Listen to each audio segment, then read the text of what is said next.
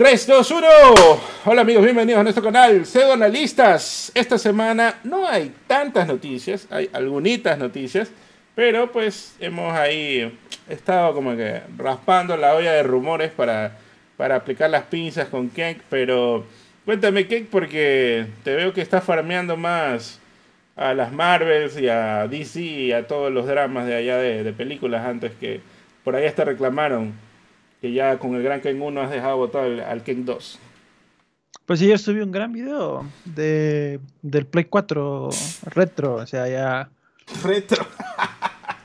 el Play 4 es retro. es retro, salió hace 10 años. Excelente. Yo decía dos generaciones atrás, ¿no? Ahí sí te cuento retro, ¿no? PS3. Pero es que ahora las generaciones duran más. No puedes, no puedes hacer eso, pues, Está bien.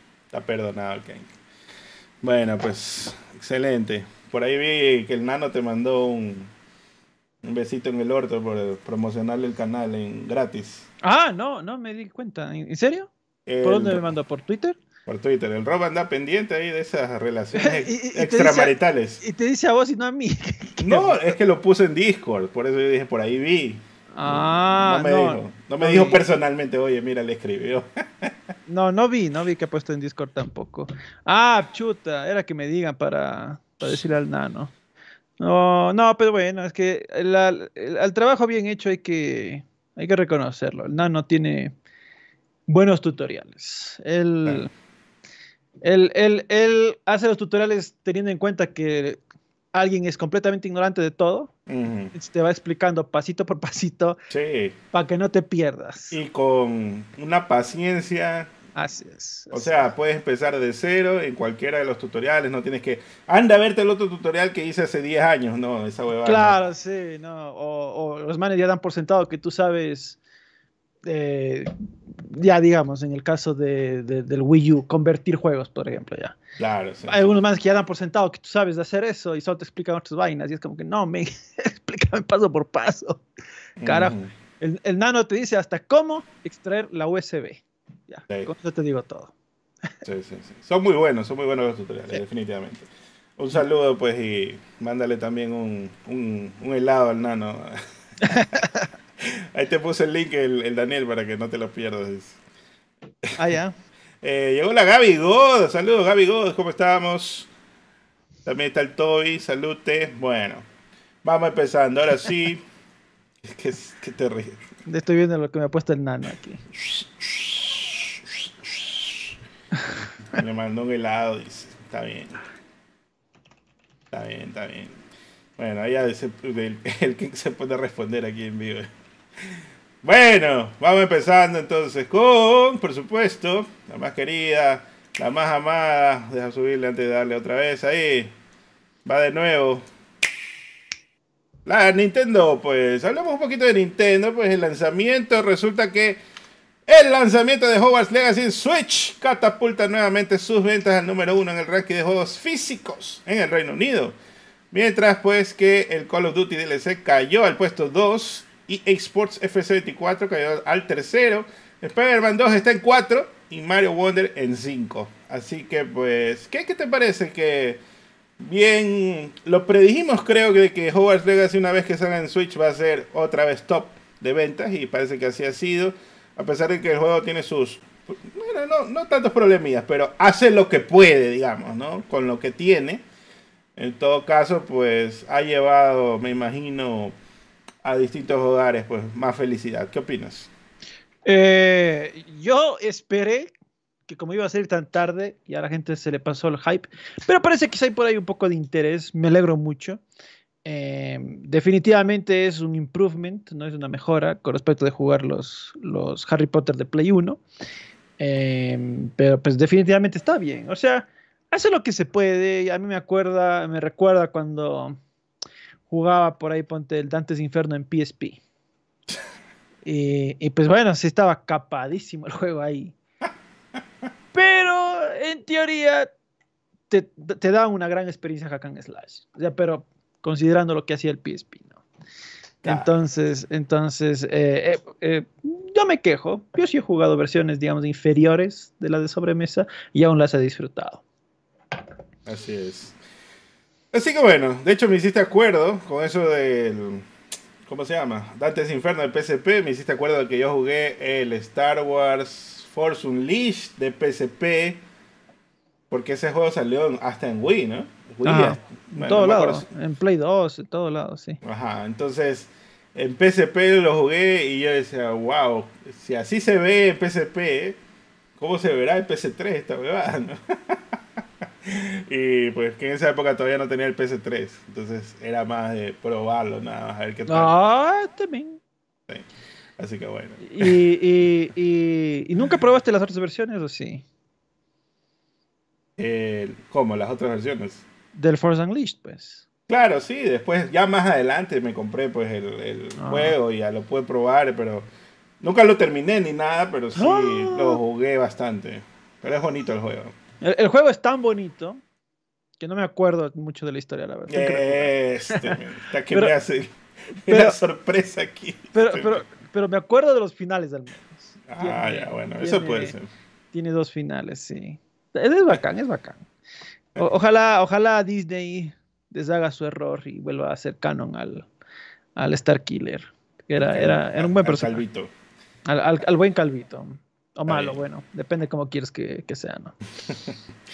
Milagro Wave mandó 5 dolarucos. Dice: Muchachas, la historia de Spider-Man hubiera sido mejor que me la cuente un youtuber. Así pasaba como el año pasado, que gana el GOTI un juego normalito. este me. Pues sí, ¿no? Eh, pero a ver, la historia de Spider-Man, ¿qué tal estaba? ¿Normalita o no, según vos, Capex? Pienso que en retrospectiva sí me gustó mucho, pero el problema para mí es que la 1 es mucho más mucho más envolvente, sí, más, emo- más emotiva, sí, sí, sí. También los stakes son súper altos, ¿no? Salva a la ciudad o salva a Tian May, así más o menos. Entonces era No, me una decisión súper fuerte. En cambio, en, en el Venoso es. Salva al Venoso, igual Harry no. Tranqui, no pasó nada, está en coma, no, no te preocupes. Entonces ya, Mm. pues. No, no, no, no fue tan, no fue tan gordo, pero. No, no puede ser solo el final, tienes que pensar en todo el viaje. Así que, volviendo a pensar en todo lo que pasó con Craven y todo lo demás, me sentí como que, oh sí, la verdad es que sí es un juegazo de todas formas. Así que bueno. ¿Y vos, y vos crees que debieron este al eh, o sea, bueno, digo nomás que, que Peter, o sea, tengo un salto un poco más grande el juego y Peter ya tengo una hija o un descendiente, lo que sea, y por ahí que le Venom le mate o algo así, ¿no? Todo quiere que le maten, no. Es que ya quemaron todos los cartuchos en el juego anterior, pues ya, ya le mataron a la tía May, pues ya quién quedaba de- cercano al, al- al tío al tío Peter. Quizás en el primer juego hubiera sido chévere de que le maten a Gwen Stacy algo así y luego Ah, en, sí. en el segundo ya la tía May, ¿no? Pero bueno, ya está hecho. ¿Qué se puede hacer? Bueno, Aparte, sí, sí, sí, está bien. No querían un, un Spider-Man tan joven, ¿no? Pues Gwen Stacy es de la, la época del colegio para, para Peter Parker, se supone. Bueno, pero en todo caso, para el tercer juego yo creo que sí deberían hacer un, un poquito de salto de tiempo. Eh, podemos iniciar con la, la muerte justamente de MJ y con, y con Peter yendo a repartir las cenizas de MJ con la hija, así por todo New York. Y puede ser al edificio más alto de Nueva York. Así es. Está bien. Sería un juego de God. Está bien, bueno. Lo apoyo. Pasemos pues a otra noticia. Pues resulta que el director de operaciones de, de Pokémon Company ha dicho que su objetivo es asegurarse de que la serie de Pokémon, por si acaso le llaman serie Pokémon, pero me imagino se refiere más a la franquicia en todo caso, ¿no? Pero dice que la franquicia de Pokémon continúe durante cientos de años. Takato Otsunomiya señaló que si bien es importante seguir satisfaciendo a los fans de Pokémon que, bueno, de Pokémon que existen, muchos de los cuales ya jugaron su primer Pokémon cuando eran niños y ahora son adultos, dice que es igualmente importante, y esto es más difícil, garantizar que los jugadores nuevos sigan descubriendo la serie, o sea, los más jóvenes. Dice que una forma en que la franquicia puede expandirse en el futuro, dice Utsunomiya, es mostrar más cómo se comportan los Pokémon en la naturaleza en lugar de simplemente tratarlos como miembros intercambiables de un grupo de juegos de rol. Y aquí viene el tema de que hemos siempre dicho de que me parece que cuando salió el Pokémon, el primer tráiler de Pokémon Go,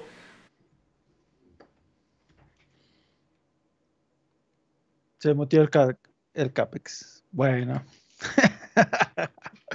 ¿Cómo les va muchachada? Mi nombre es Kexia, bienvenidos a un nuevísimo video. Estamos aquí haciendo un nuevo podcast con el Capex.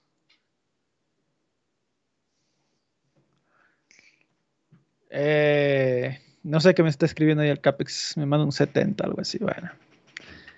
¿Qué se cuenta muchachada? ¿Qué ha sido de su vida? A ver, dígame, dígame. Estamos aquí en un nuevo Kenk Show. El día de hoy vamos a hablar de Nintendo. Muchísimas noticias. Hoy un Kenk Live no hemos hecho desde hace cuántos años. ¿Se acuerdan cuando hacía los Kenk News en vivo? Les llamaba los Kenk Live. Qué tiempos aquellos. Qué tiempos aquellos.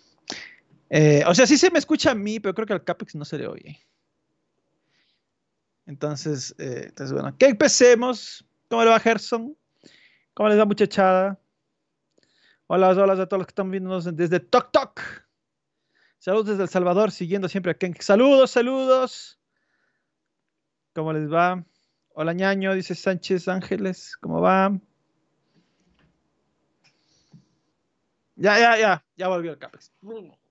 Ya, listo, listo, listo. ya, ya, volvió el Capex a mi programa. ¿Cómo le va, Capex?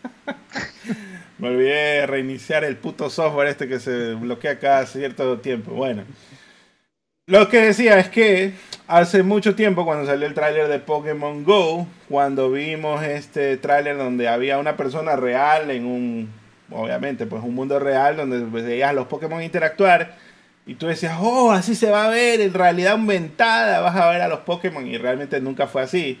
Eh, Pokémon Go, sino que fue que veías una pantallita y realmente era un juego más, nada más. Pero esa idea, luego traspasarla a un open world donde realmente veas a los Pokémon, que creo que se cumplió parcialmente en algunos de estos últimos juegos realmente, porque los juegos, me parece hasta de DS y 3DS no eran tan tecnológicamente avanzados. Entonces, recién ahora se está viniendo a cumplir esto que él dice, ¿no? De que ya lo ves a los Pokémon como animales, realmente, y no solo algo que te encontraste como un encuentro aleatorio, ¿no?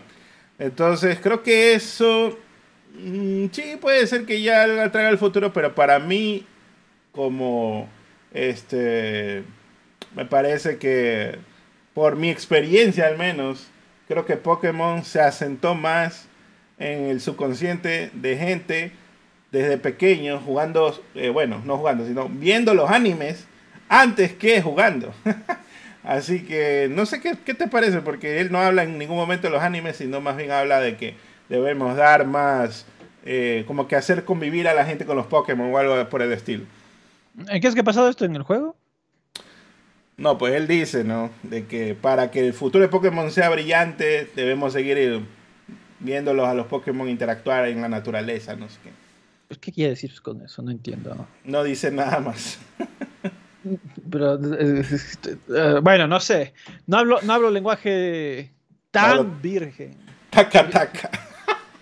O sea, tan, no, no sé, no.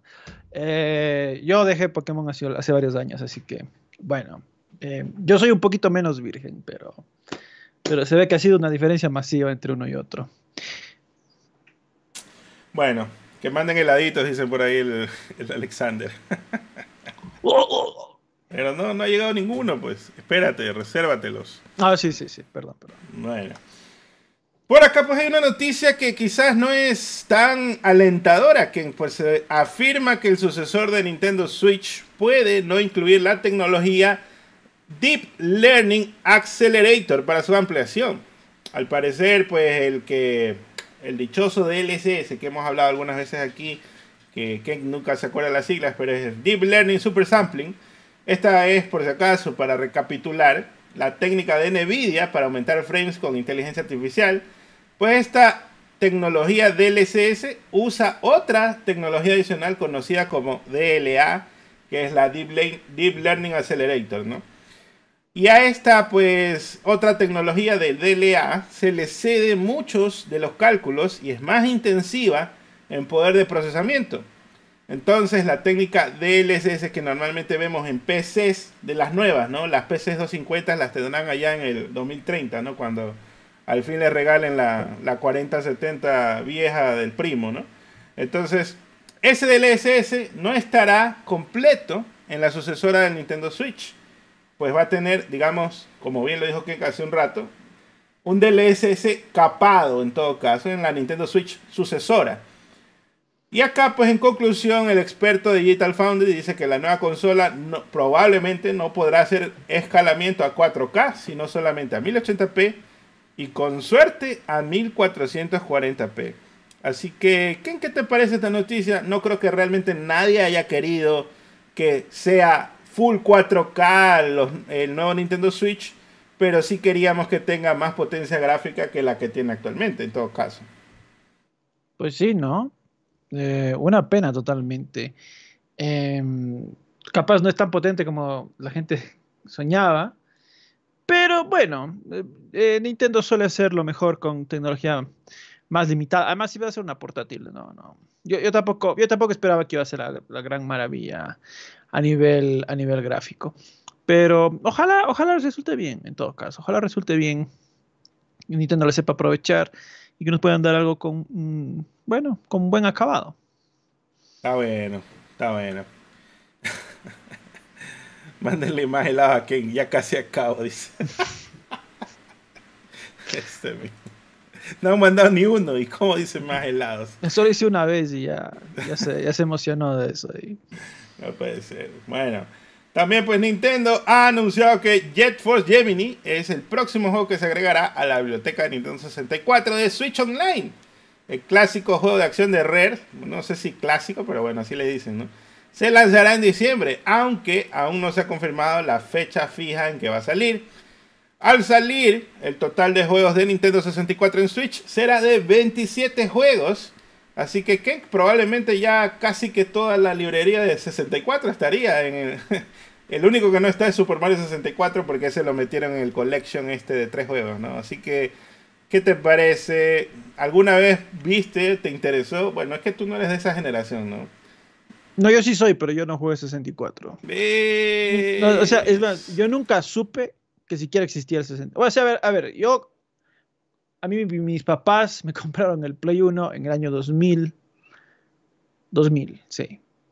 Entonces, eh, yo ya había pasado, la, esa era ya había pasado, para mí recién empezaba. Pero este, yo ni siquiera sabía que el 64 existió, la verdad. Ya está bien, después, ya creo que cerca de la era del Play 3, un amigo de, de un hermano trae un 64. Y dije, ¿qué es eso? Eh, y nos mostró Mario 64 y así, ah, ya, chévere. Está bien, está bien, está bonito, está bonito. Pero no, no viví esa era, no viví. El Capex sí vivió porque él era, siempre ha sido Nintendero tapiñado el Capex ahí. De hecho, esa fue la última generación que fui Nintendero porque me acuerdo de la época de Nintendo 64 y cuando se anunció Jet for Gemini era ¡Wow! ¡Qué, qué locazo que se ve ese juego! Va a poder jugar dos personas al mismo tiempo en un mundo 3D, qué bestia, esto no lo han hecho nunca, no sé cuándo. Y luego, pues, em, el problema del 64 pues era los cartuchos, que era muy caro, ¿no? En todo caso. Pero sí era una época loca, la verdad, en ese tiempo de, de ver esos, en esa época, graficazos y todo. Eh, siempre quise probar ese juego y lo quería tener, pero no, no sé, ya también entró muy tarde en la generación, entonces nunca lo probé ni siquiera en la consola. Ya era la época en que Rare casi que ya estaba yendo de salida, ¿no? Eh, yo jugué creo que hasta Perfect Dark de 64, por ahí más o menos, y ahí como que ya estaban empacando las maletas la gente del 64. Entonces, bueno, em, pero jugué PlayStation 1 porque intercambiamos el 64 con, con un sobrino un, hijo de mi prima tenía el PlayStation 1 con chip y me dio así, toma, juega todos los Mega Man que hay, así, yo, wow, qué loco, y ahí me empecé a jugar así. Pero bueno, en fin. Y así pues, justamente a la par que sale esta noticia, Nintendo ha anunciado que lanzará una aplicación de Nintendo 64 Switch Online separada solo para adultos en Japón, Kenk. Pues resulta que Nintendo 64 Switch Online 18 Plus se lanzará junto con GoldenEye 007 y Jet Force Gemini el 30 de noviembre. A diferencia de otros juegos de Nintendo 64 del servicio de suscripción, los usuarios japoneses deberán descargar e iniciar la aplicación por separado para poder jugar los dos títulos clásicos de Red. Es casi seguro pues que esta medida, entre comillas, drástica que han tomado de separar y hacer otra aplicación solo para los títulos de más 18 se deba pues a la clasificación de edad en Japón, ya que ambos juegos, GoldenEye y Jet Force, tienen la clasificación Z, por lo que son tan ZZ, diría Kenk, pero es porque son para personas mayores de 18 años. Así que, ¿qué te parece que vamos a ver una aplicación 18 Plus ahí en online y la gente va a esperar, uy, jueguitos de monas chinas o algo así y resulta que son un par de juegos de Nintendo 64 que, nadie probó o algo así. Un par de juegos con un poquito de sangre y ya, más 18. Eh, claro, lo, más probablemente, no, no creo que no creo que Nintendo meta algo muy fuerte, la verdad. Eh, o permita, ¿no? Es juegos, es juegos hentais. Porque Nintendo no le sabe. No es como Valve, que ahora te permite ocultar ese tipo de juegos de tu librería de Steam. no va a permitir tampoco acá. Bueno. Por ahí Rudy Go te envió un cono de helado por primera, primer regalo que da en su vida, dice. Gracias, gracias Rudy. Bueno. Por acá, de Pokémon Company también pues ha anunciado que levantará un árbol de Navidad de casi 5 metros de alto cubierto de peluches Pokémon en Londres. El árbol se presentará en Westfield White City entre el 24 de noviembre y el 4 de diciembre. Estará cubierto con más de 800 peluches Pokémon y quienes lo visiten podrán realizar compras en el centro Pokémon en línea a través de códigos QR que pues son parte de esta exhibición. Así que se, ve bonita la idea del árbol y todo, pero pues bueno, es allá en la tierra más lejana.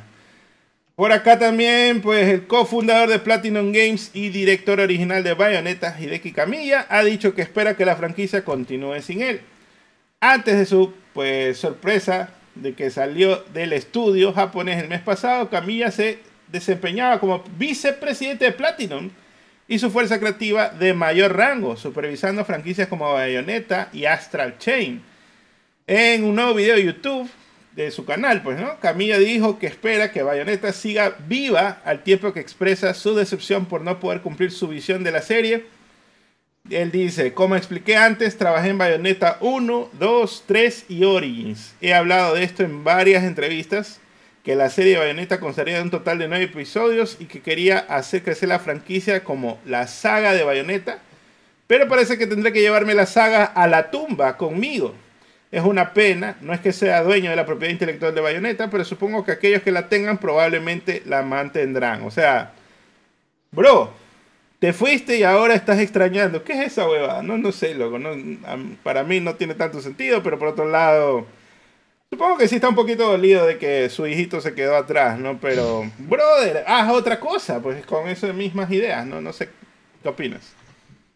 No sé, men, sí, está, está, raro esta, esta nostalgia que le ha pegado al pobre Camilla. Em, bueno, en todo caso, pues ya se retiró, ¿no? Ya la licencia sigue siendo de Sega, los desarrolladores son este, Platinum Games y Nintendo es el que los financia. Así que pues, pues ya, pues, ¿no? Así nomás. ¿Qué se le va a hacer? Em, al menos, bueno, yo no le veo tanto futuro como él quería para Bayonetta, voy a ser franco. Eh, la saga siempre ha sido nicho nicho. Eh, por eso Sega no, no, no, quiso hacer más. Tuvo que venir Nintendo a financiar esos juegos. Entonces, a ver qué pasa. Eso, eso nomás diré.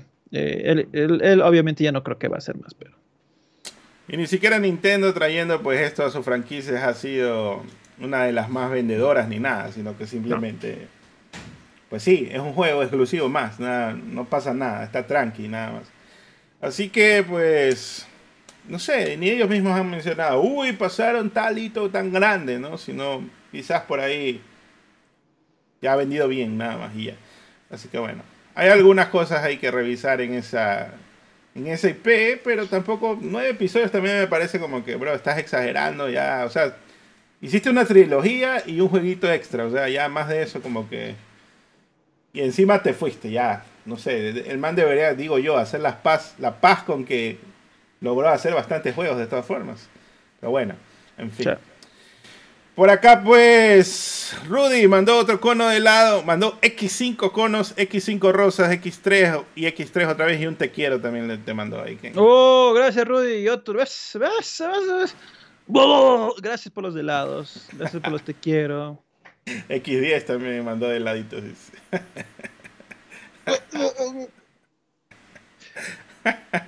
Quedé glitchado.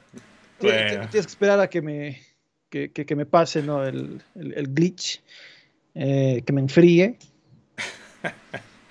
Le dice que solo envía por ustedes. Dice, gracias pues Rudy, un abrazo. Bueno, pasemos ahora pues y hablemos de...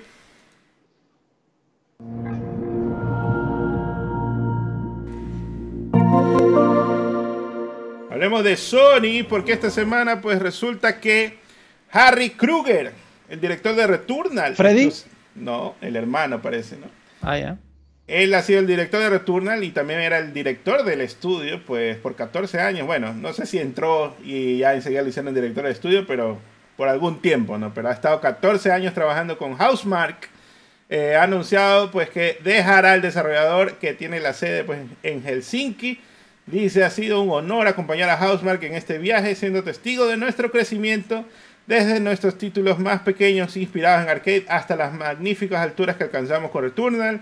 Realmente sacudimos los pilares del cielo juntos y siempre estaré orgulloso de todas las cosas maravillosas que hemos logrado como estudio. ¿Qué, qué te parece que se va el, director pues, del estudio por allá y, y viene... Bueno, de todas formas se fue como deseando lo mejor al estudio porque dijo el, el futuro más brillante con PlayStation, no sé qué, bla, bla, bla. Pero puede ser un poquito de PR para ya irse, irse tranquilo también. No, no quiso decir la verdad, se fue porque Sony está arruinando el estudio. mató el estudio. Sony mató el estudio, así es. Jim Ryan mató el estudio con sus juegos como servicio. No podía decir eso. así es. GoldenEye 64 mandó un GG, su primer regalo también, envió maracas y un cono de helado para ti, King. Gracias, gracias por las maracas. Gracias por las maracas. Dice que está Pluto viendo el directo. es la mejor forma de vernos. Porque todos deberían hacer lo mismo. Pluto en ley seca y ahí comiendo o chupando todavía también. Está bien. La mejor forma, la verdad. Bueno, esta semana pues se agregaron los trials de Baldur's Gate 3 y El Señor de los Anillos Gollum, solo Gotis, al PlayStation Plus Premium, Cake. Así que estás listo, ya lo... Te vas a dar una probadita en consola al, gran Gollum. Bueno, Gollum definitivamente es de los juegos del 2023. Eh, no me cabe la menor duda. Baldur's Gate 3 ya lo probé. No creo que lo vuelva a probar. Pero, ya lo probó, dice. Sí, ya probé todo lo que había que probar ese juego. Pero, pero definitivamente yo creo que Gollum, sí, sí, sí, es, sí es un juego. Totalmente. Me da risa que Baldur's Gate 3 le dan dos horas y a Gollum le dan una hora. Así como que, bro, ¿de qué, qué pasa? Eh? Que tienes miedo que te lo termine en dos horas el Gollum. Probablemente, ¿no? bueno, siendo sincero, no creo que nadie pase más de una hora. No creo que nadie llegue siquiera a la hora en Gollum. Eso es lo que yo pienso que, en serio, deberías dar como 15 minutos a ver si así como que te le das picado, ganas de ver qué más hay, ¿no? Pero una hora ya es como que suficiente, no necesito más. Es suficiente para darte cuenta que ya. O sea, de hecho, puedes mandarte vos un pseudo plus ahí con el Gollum. Nunca, nunca lo tocaste, ¿no? No, no, no sí, pedí el código, pero no me dieron, pero. Pero ahí tienes, ya puedes mandarte una horita del pseudo, con el pseudo eh, Plus, canal pseudo Plus, el canal del amigo Capex aquí en YouTube, haciendo unos gameplays interesantísimos, buenísimos. Y, pues ya te preparas para, para los, los, los otros GOTI, ¿no? Los Garbage of the Year, ¿no? el otro GOTI. bueno. Por ahí Jess Artavia mandó una caquita con 400 costarricenses. Gracias, Jess. Gracias, eh, Jess. Gracias por los ticos.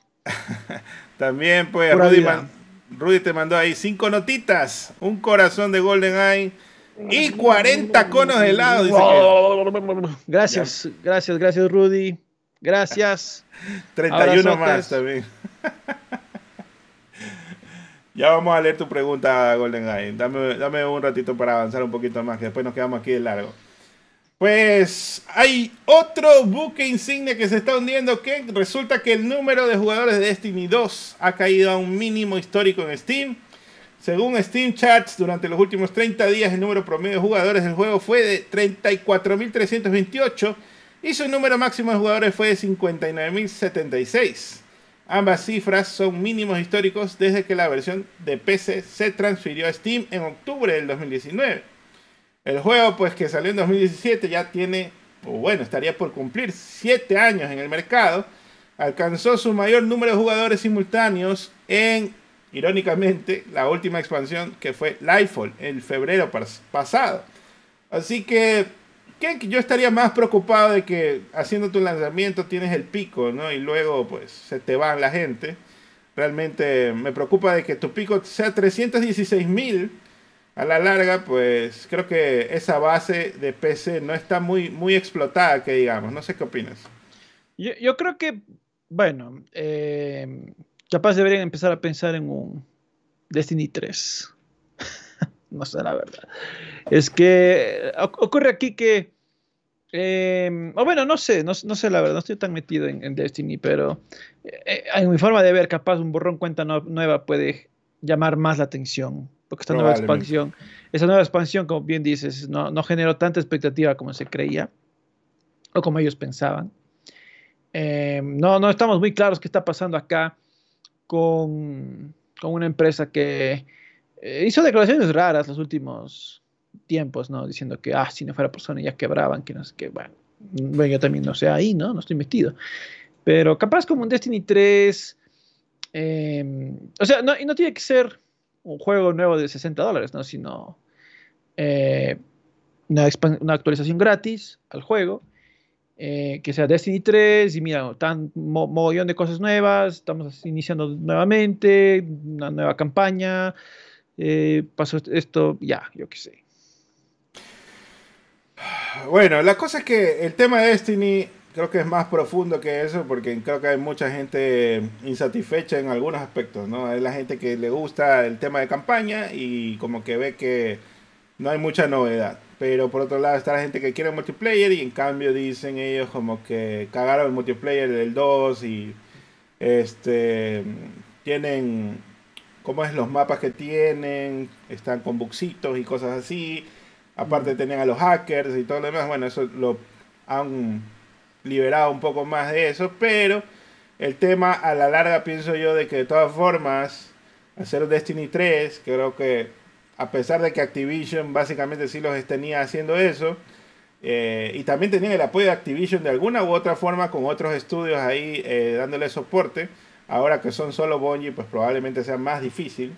Pero un empaque, un empaque nuevo de un Destiny 3, donde le pongas por lo menos un planeta más y algún tipo de mm, historia que dure una duración tranquilamente de un nivel Call of Duty, unas 8 horas. Tampoco vas a hacer algo puta de 25 mil horas, ¿no? Pero creo que eso llamaría al menos a los que le llaman en inglés los laps fans, ¿no? Los que ya como que dijeron, ya no quiero saber nada de Destiny 2, nos vemos en el 3, probablemente ellos, oye, ve, salió este nuevo Destiny, vamos a ver qué tal, ¿no? Entonces, por ahí puedes reactivar un poco y aparte pues ahí te vas ganando un, un poquito otra vez esa, esa audiencia que se te fue. Pero pues el tiempo dirá qué, qué van a hacer. Quizás, eh, como se decía por ahí, que estaba medio en peligro Sony y todo lo demás. Vamos a ver si eso habrá sido realidad. Y eso justamente ata con la pregunta que nos mandó GoldenEye, que dice que qué pasa con ese rumor de que Sony PlayStation quiebra en 2027. Esta es la primera vez que escucho este rumor, pero no sé tú si has escuchado algo así. No, que, trajo a alguien o, o, es parte de las noticias de hoy. No, está preguntando ahí en TikTok. Mandó su donación con 15 helados también. Uh, gracias por los helados. Pero yo no creo, la verdad. No, está, está, difícil. Tampoco no va a morir tan rápido, ¿no? Cuatro años creo que es muy poco. Eh, si tuviéramos quizás un... Uh, una estadística que diga que el PlayStation 5 no está penetrando las, eh, como la palabra favorita de todos, penetrando los mercados y todo lo demás. A ver, ¿cómo es que es esa palabra? Penetrando. Entonces, si viéramos algo de ese estilo, de que no está penetrando los mercados o algo así, mm. pues ahí yo diría, oye, sí puede ser que haya un peligro, ¿no? Pero más bien vemos lo contrario, así que por ahora no creo. Quién sabe, quizás para el PlayStation 6 pueda suceder otra cosa. Por acá también pues nos mandó Yes de Costa Rica, nos manda 700 más y un hot dog. Super número 20 en una emisión en directo. ¿no? no sé si que es la donación número 20, no, no sé qué se refiere a eso, pero bueno. Uh, o eso, super en todo YouTube, no sé, quizás. Puede ser. Sea. Bueno, gracias pues, yes. Por acá tenemos que hay una demanda colectiva que acusa a Sony de cobrar de más a los clientes de PlayStation Store. Esta demanda pues, fue presentada en agosto del 2022 y es por 5 mil millones de libras esterlinas, casi 6.270 millones de dólares. Y pues ya le han asignado de que debería ir a juicio. Pues resulta que Alex Neal es un activista de los derechos del consumidor y presentó esta demanda donde alega que Sony abusa de su posición dominante en el mercado y cobra precios excesivos en PlayStation Store. Dice que estos términos permiten a la empresa dictar el precio del contenido digital y cobrar encima una comisión del 30% por cada compra, lo que resulta en precios excesivos e injustos para los consumidores, que están desproporcionados con los costos de Sony al prestar estos servicios a sus clientes y pues Sony había tratado de anular la demanda, pero el martes el Tribunal de Apelaciones de Competencia del Reino Unido le ha concedido al representante, al activista, la aprobación para ir a juicio con la demanda.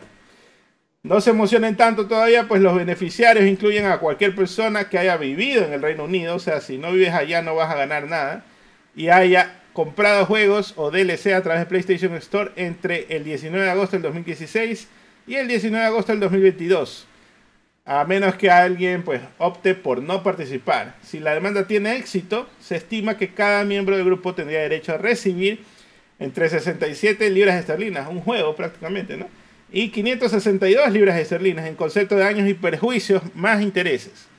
El caso que puede tardar varios años en llegar a una conclusión está siendo pagado por un tercero financiador del litigio y mediante acuerdos de honorarios condicionales con asesores legales Así que, ¿qué te parece, Ken, que el tío Phil está financiando la demanda de a Sony en el Reino Unido?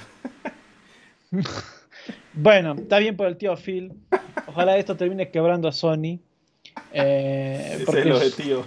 Es, el objetivo, sí, ¿no? Porque imagínate, son 6 mil millones, es básicamente un, Sega, y, ¿no? Entonces, un Square Enix por ahí. Mm, claro. ¿Cuánto fue lo de Bonnie? No, no fue tanto. Claro, fue 4.500, algo así fue de Banshee. Mm. Pero igual fue bastantito. Entonces. Bueno, no, la verdad no creo que esto se resuelva en nada, honestamente. No creo. Pero veremos. Solo eso diré, ¿no? Veremos. puede que algo salga, pero. Eh, mis instintos dicen no creo. Eso justamente estaba pensando yo de que. No creo. No no le veo futuro tanto a esta demanda porque es una es un cobro que todas las empresas están haciendo. Entonces, si alguien realmente eh, logra que esta demanda suceda, probablemente las otras empresas también sean demandadas. Y eso va a hacer que no solo sean estos 6 mil millones y pico, lo que sea, sino que va a ser millones y millones de dólares en todas las empresas. Entonces, probablemente hasta el propio Xbox y Apple y Google y todos los que tienen tiendas digitales vayan a ayudar a Sony para que no siga esta demanda, porque ellos también están, estarían involucrados en perder dinero eventualmente, ¿no? Hasta el propio Valve inclusive hace lo mismo. Ellos no hacen nada más que te ponen el instalador de Steam y te ponen la store, nada más. Entonces, No sé, y ni siquiera ahí te ofrecen, yo qué sé, servidores dedicados o algo, nada, en, en Valve, ¿no? En todo caso. Pero bueno. Por acá, pues, esta noticia estuvo alborotando por ahí a la gente, pues resulta que el ex, o bueno, la ex directora narrativa de la franquicia Gears of War se ha unido al estudio de Santa Mónica de Sony. Pues se llama Bonnie Jin Ma, está cambiando Gears of War por God of War, un Go por otro Go. Esto pues lo anunció en Twitter que se unió a Santa Mónica como directora narrativa. Dice, hagamos esto, estoy muy emocionada de compartir mi noticia. Me uní a Sony Santa Mónica como directora narrativa. Estoy más que emocionada de trabajar con este equipo y estudio. Sus anteriores trabajos incluyen pues ser escritora y diseñadora de la narrativa de Warhammer Space Marine, el primer juego. Eh, también trabajó en Warhammer Dark Millennium Online. También trabajó en The Coalition, pues fue la productora narrativa de Gears 4 y diseñadora narrativa de Gears 5, para finalmente unirse a Relic Entertainment, donde era la líder escritora y narrativa de Age of Empires 4. Su último trabajo fue con Tencent en un juego que no ha sido anunciado. Así que se fue de Tencent para Sonic. ¿Qué opinas? ¿Qué te parece? ¿Será que está no se sabe pues si está trabajando en God of War o en otro juego de Santa Mónica que está en camino? Claro, yo, yo creo que no, no está trabajando en, en el próximo God porque supuestamente el próximo juego de Cory es un, juego estilo sci-fi, o bueno, de Santa Mónica, sci-fi. Yo decía, bueno, ya viene de Gears, pues tiene sentido que le contraten, ¿no? Porque Gears es sci-fi, ciencia ficción. Entonces probablemente, probablemente estará trabajando en la nueva, viene a ayudar en la nueva licencia de Santa Mónica. Eso, eso creo yo, eso creo yo. Vamos a ver, yo también sospecho de que no va a ser para God of War, sino para Santa Mónica en general. Pero veremos qué pasa en el futuro. Si quizás le mete algo al, al nuevo juego, no sé, de todas formas ahí todos colaboran, no, no es no es que uno por ahí está haciendo otra cosa y, no te voy a poner los créditos, ¿no? Así que bueno. Por acá, pues, esta noticia también estuvo buena. Pues un ex desarrollador de Rockstar compartió nuevos detalles sobre el destino del cancelado juego de espías del estudio que se llamaba Agent. El juego que fuera anunciado como exclusivo de PlayStation 3 en el E3 del 2009. Dice el ex Rockstar que se planeó que el juego tuviera lugar en un escenario de la Guerra Fría en la década de 1970, pero finalmente se abandonó por ser una distracción demasiado grande del trabajo de la compañía en Grand Theft Auto en esa época 4, ¿no? El ex director técnico que se llama Ove Bermage, quien pasó 14 años con Rockstar North eh, antes de irse en el 2009, dijo que el plan original era dividir Rockstar North, el estudio escocés, ¿no? en dos equipos, la mitad trabajando en GTA 4 y la otra mitad trabajando en Agent. En esa época el nombre código del juego era Jimmy, pues como sabemos pues está este James Bond, él tomaba, el juego tomaba muchas inspiraciones de James Bond y en Escocia a James Bond le dicen Jimmy, ¿no? El juego iba a incluir ubicaciones en una ciudad francesa, en Suiza, Cairo y al final iba a ser una pelea de láseres en el espacio, ¿no? Haciendo referencia ¿What? Es que, que es, muy, es muy joven para saber esto, pero gracias a mi hermano que me, me cultivó un poco el cine, en la época de los 60 o 50, no sé cuándo diablos salió esta película, pero hay una película que se llama Moonraker, que es de James Bond peleando con láseres en el espacio. Por eso ah, ah no, no, no, ya, ya, ya, ya. Ya se acordó, ya se acordó. No, no, no. Estaba, estaba, yo pensando en sables láser. Estaba diciendo, ¿what? Por eso Golden Eye, por eso hay que, a ver, culturícese King, por favor. Golden Eye también tiene láseres, ¿eh? hay unas pistolas láseres y es una referencia no, a Claro, sí, sí, pero no, no, no, pero ya te digo, yo estaba pensando en, ¿qué es una parodia de Star Wars? bueno, y dice el desarrollador que trabajó en el juego por un año antes de que se priorice GTA 4 y que el juego no avanzó como se esperaba. Incluso dice que quitaron niveles del juego para tratar de terminarlo, pero fue inevitable su cancelación ante los ojos de Rockstar New York. Así que, ¿qué, qué te parece pues estas revelaciones del Agent, que era un juego pues esperadísimo hasta que es pasado como unos 2, 3 años y ya la gente como que dijo, esa huevada nunca va a salir. Así que, ¿qué opinas? Bueno, suena interesante el proyecto. Eh, efectivamente es una pena que nunca, nunca se va a concretar. Nunca se va a concretar esto. Em, pero hay, hay algunas hay algunas ideas que por ahí sonaban bien. Eh, pero ya definitivamente este juego recuerdo cuando lo anunciaron en, la conferencia de Sony, era un logo nomás. Se mandaron una, bueno, antes de Metroid 4, no pero como el Metroid 4, así, ¿no? un logo y ya, y todo el mundo, ¡ah! Pero es que era, era cool ese logo, ¿no? La pistola era la T y todo eso. Sí, pero, y bueno, y también era un juego de, de Rockstar, entonces la gente estaba ah. ¡ah! Sí, sí, Rockstar. Vaya, vaya, me recuerda. mi hijo. Me recuerda a cierto hype de cierto GTA. y la gente anda como loquita. como loquita, y eso que ni han presentado nada. Pero bueno, es, es, inevitable eso, Capitz. la historia se repite, ¿no? Bueno, pero em, sospechosamente a todo esto, que esta, estas locaciones me hacen acuerdo a los juegos de Hitman, el último juego de Hitman. Tú te vas justamente a un spa en Suiza eh, te vas a Cairo, inclusive, no, no, sé si es Cairo exactamente, pero es una ciudad así como de, del Medio Oriente, ¿no? Eh, donde están, estás como en un gran bazar y toda la cosa. También está, eh, ¿qué decía por aquí? Bueno, la pelea en el espacio, eso no pasa, pero sí hay una, hay una, una que visitas un, un rascacielos en la India, algo así, se ve todo así muy desde arriba, ¿no? Pero bueno, y ahora resulta que justamente este estudio de Hitman tiene eh, en camino el juego de James Bond en el futuro, ¿no? Así que un poquito de dato curioso eso. Así que bueno. Por ahí GoldenEye 64 mandó 14 conos helados y dice, ¿Atreus es o no es Badea? Badea, ¿qué es eso? que, que mm, se come las menestras, pues ¿quién habla serio? ¿Cómo no sabes ese argot? Ese argot, no sé de qué país es. ¿Es, de la costa? ¿Es de la costa? No sé, pues. Eh, eh, yo creo que yo creo que sí deberían hacerle canon, como es en la como es en la propia mitología. Yo creo que deberían, yo creo que deberían. Este me se mata riendo. Eh. Me da risa que TikTok hace una pregunta más, puta.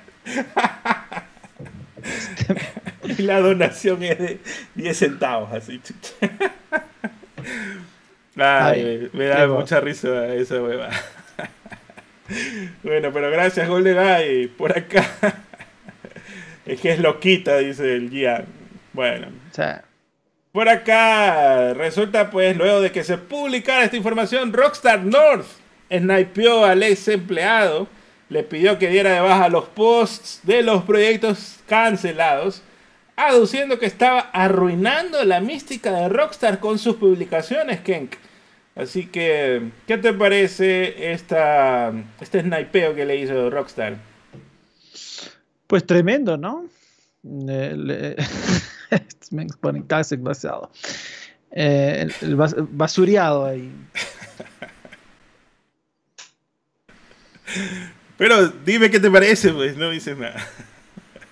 O sea, bueno, eh, ¿qué puedo hacer, pues, no? Eh, Rockstar le contrata, le da de, le contacta, le da de baja. Es normal, ¿no? Es. Eh, no, nada más que yo estoy confundido. No estamos hablando de PlayStation ahorita. O sea, es que eso va en continuación con la noticia anterior. Ah, ya, ok, ok. Rockstar no le hizo que baje ese post. Bueno, está bien, está bien. O sea, son los dueños, pues, no, no, no sé qué más puedo decir, pues, ¿no? Eh, el otro no es dueño de esa información, pues, aunque haya trabajado ahí, qué sé yo. Claro. Por un lado, sí me parece como medio... Es que el men tenía que haber hablado en, en un poco en código, no tenía que ser tan específico de que Agent, de que Rockstar, que no sé qué, sino que tenía que decir, en una empresa en la que trabajé, un juego de, eh, ¿cómo es? de un agente secreto, pa, y ahí ya la gente, pues, calaba esa información, ¿no? La cachaba, la entendía, la, la, ¿cómo es? La embonaba y así ya quedaba. Y cambio si mencionas a Rockstar, mencionas las IPs, mencionas Agent, mencionas GTA 4, pa, pa, Está jodido. Ya ahí sí ya. O sea, son IPs que están vivas todavía, después de todo, ¿no? Así que bueno. Pues por acá la noticia Ken de que The Last of Us Part 2 Remastered contará con al menos 12 diseños de niveles diferentes en el nuevo modo Roguelike No Return. Y la verdad es que ahí sí me dio un poquito de 12 nada más, en serio. Como siento que es muy poco, ¿no? Pero bueno, quizás soy yo cuando lo juegue, ahí podría decir, ok, si está bien o no, pero ahorita 12 me suena que está muy bajito. Vamos a ver qué pasa más adelante. Pero los, los levels permitirán jugar tres niveles que fueron cortados del juego original. Estos son Alcantarillas, Fiesta en Jackson y Casa del Jabalí, Kenk.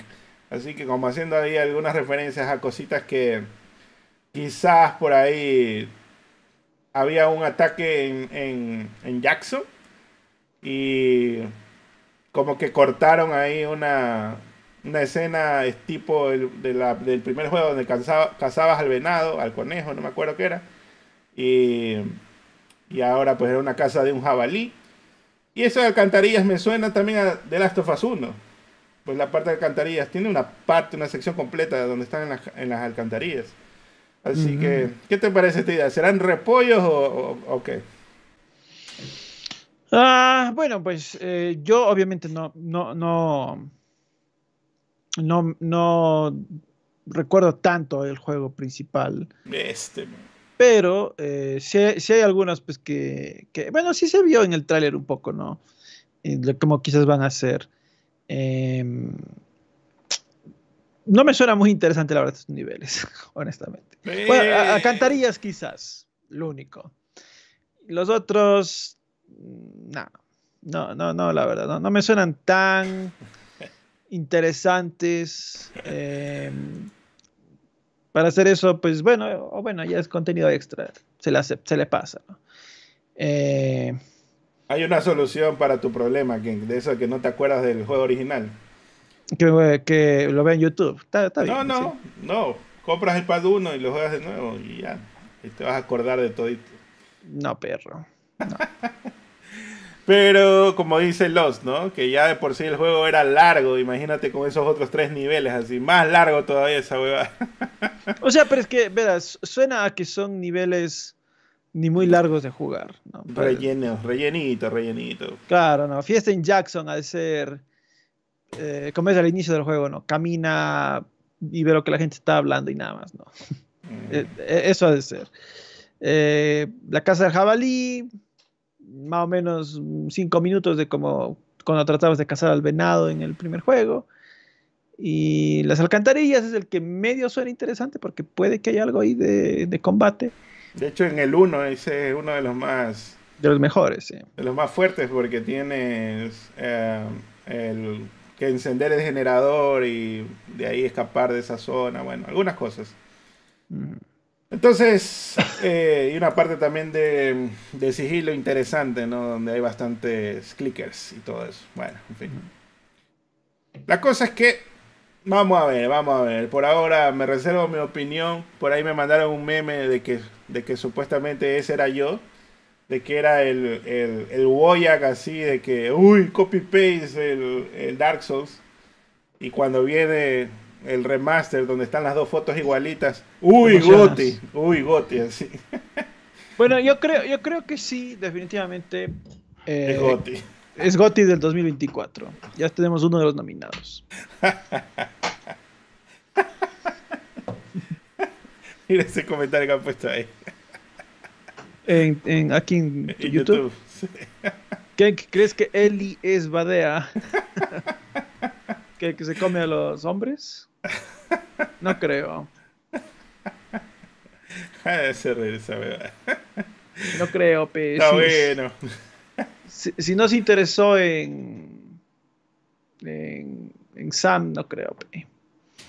Fue más bien por Sam que se hizo tortillera. quedó traumada. Sí, claro. Bueno, por acá pues Kenk, la cuenta de los Game Awards en Twitter respondió a Kojima, donde muestra imágenes en las que se encuentra supuestamente trabajando en un mix. Todos asumimos por supuesto que está trabajando en el mix para el tráiler que mostrará Death Stranding 2 en los Game Awards y pues los rumores están alrededor de eso, de que se viene el Death Stranding 2, otro tráiler y quizás esperaría yo que por lo menos ya nos digan una fecha, ¿no? Porque el Death Stranding 2 fue un teaser nada más lo que vimos y ahora ya que digan finales del 2024 o algo así, que supongo más o menos será la fecha, pero ¿qué opinas? Habrá que ver qué tal. Habrá que ver qué tal. Eh, Kojimon, Kojimon eh, es, es el mejor amigo, compañero de piso de, de Geoff Keighley. A ver, espera, no te escuché bien. ¿Compañero de piso o de pise? bueno, que le pisa, no sé, la verdad. Pero, pero por ahí hay las sospechas, ¿no? Eh, en todo caso, eh, era lenguaje inclusivo. en, todo caso, eh, en todo caso, hay, la alta probabilidad de que algo de Death Stranding se muestre ahí. Por, lo, por ah. lo que son tan, tan unidos, ¿no? Son tan amigos. Son tan amigos, así es. Está bueno.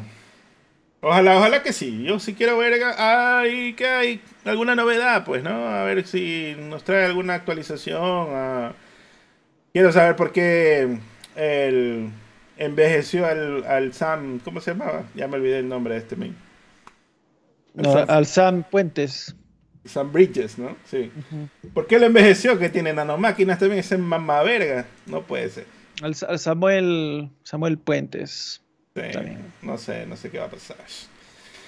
Y pues, el desarrollador de Stellar Blade, Shift Up, formaliza un acuerdo editorial con Sony Interactive Entertainment a través de este contrato.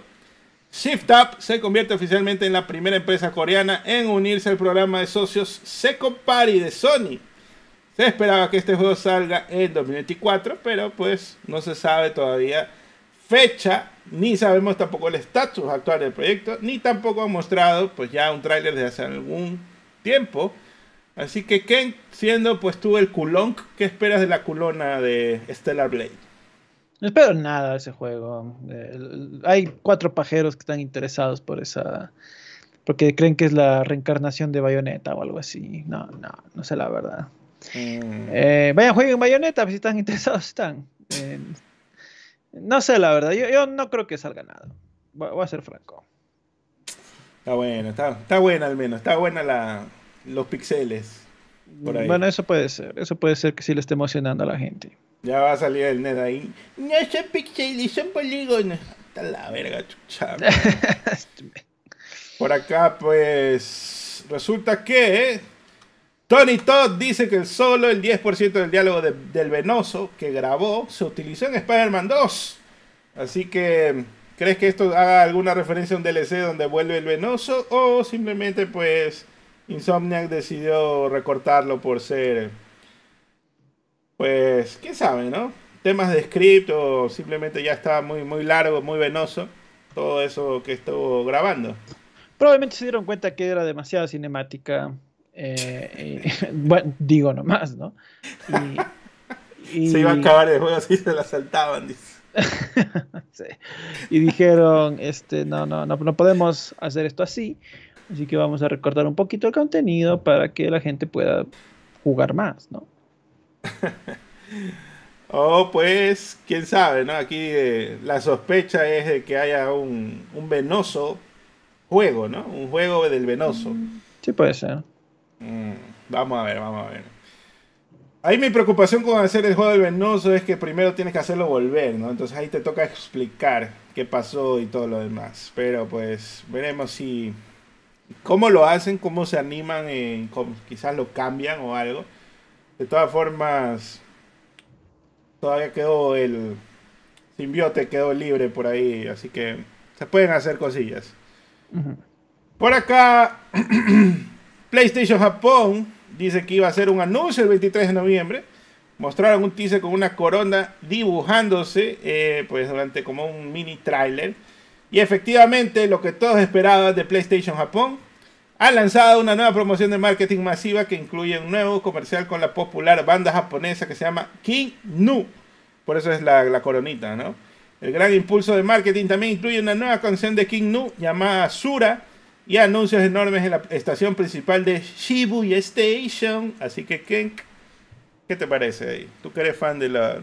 No sé qué es esto. Eh, J-Rock o J-Pop, no sé qué diablo será. Eh, si vos no sabes, peor yo. Eh, me da igual, la verdad. A mí dame K-Pop con BTS, con Chin Chun Chin y, no, no, así, así hay uno que se llama similar a eso. No me estoy acordando bien. Bañado el canal, hijo de puta. Mañana los, los K-Popers nos van a estar funando ahí. Funado. Funenlo, muchachos. Ay, Dios mío. Me da risa este de acá, ¿no? Que es todo el mamadísimo, pero se ve claramente que es un CGI o algo así. Entonces yo digo, ¿qué tipo de banda es esta huevada? Es así como gorilas, ¿no? Que son unos dibujos nada más. Claro. Algo así, quizás es, ¿no? Me acordé de cómo Andrés, a mi, mi pan Andrés me comentaba de que mientras el mundo se vuelve más serio, los jóvenes comienzan a encontrar eh, entretenimiento más absurdo, ¿no? Y por eso es que FNAF es tan popular, porque es, es una huevada. Y en Japón probablemente está sucediendo algo parecido, de que ahí están unos personajes hechos con un CGI y más o menos y ya. Esa es tu banda, tu nueva banda favorita. Por acá, Savage Game Studios de PlayStation cambia su nombre a Neon Koi. Su nuevo sitio web dice que crean juegos de acción con historias épicas para fomentar conexiones duraderas con jugadores de todo el mundo. Por si no recuerdan ustedes quiénes son Savage Game Studios o Neon Koi en este caso, que ya se cambió de nombre. Así, yo tampoco lo recordaba. ¿Qué diablos habrá hecho este estudio? Pues resulta que no ha hecho nada, sino que fue adquirido para la creación de juegos móviles, supuestamente, pero hasta el día de hoy sacan alguno. Así que, Ken, esta noticia, ya más bien, si ya te vas a cambiar el nombre mejor, ya cierra tus, tus puertas. A verga, no estás haciendo nada. No sé qué opinas. Y pues estos estaban. Eh... O sea, ¿estos les cerraron? O, o sea, ¿estos ya se fueron de Sony o no? No, siguen en Sony, pero cambiaron de nombre. ¿Para qué? ¿Qué, qué, qué sentido tiene esta huevada, no? Ah, eh, identidad de empresa, alguna huevada así van a decir. O, sea que, pero han hecho ya algo ellos. Ellos no estaban en Concrete Genie o, estoy mal. No, esos son otros. Se llaman Pixel Opus, los de Concrete Genie. Mm, no, no, no, no sé la verdad. Eh, ¿Han hecho algo entonces? Bueno, ya. Que les vaya bien, que les vaya bien. Cuídense, muchachos. Cuídense, muchachos. Eh, que les vaya bien, saquen más cosas, preparen juegos como servicio. Están haciendo Abandon Mobile para. Uh, buenísimo. Qué, Qué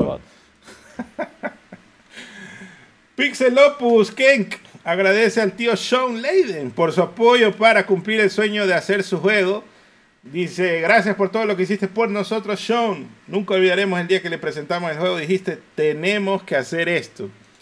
Así que, Kenk, el juego que nunca jugaste, nunca probaste, ha sido de los favoritos proyectos del tío Sean.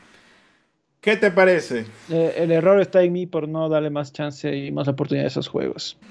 Eh, enmendaré mi error eh, eventualmente. nunca. Eventualmente. nunca digas nunca. Puede ser de aquí o en una semana antes de que muera. Pero algún rato.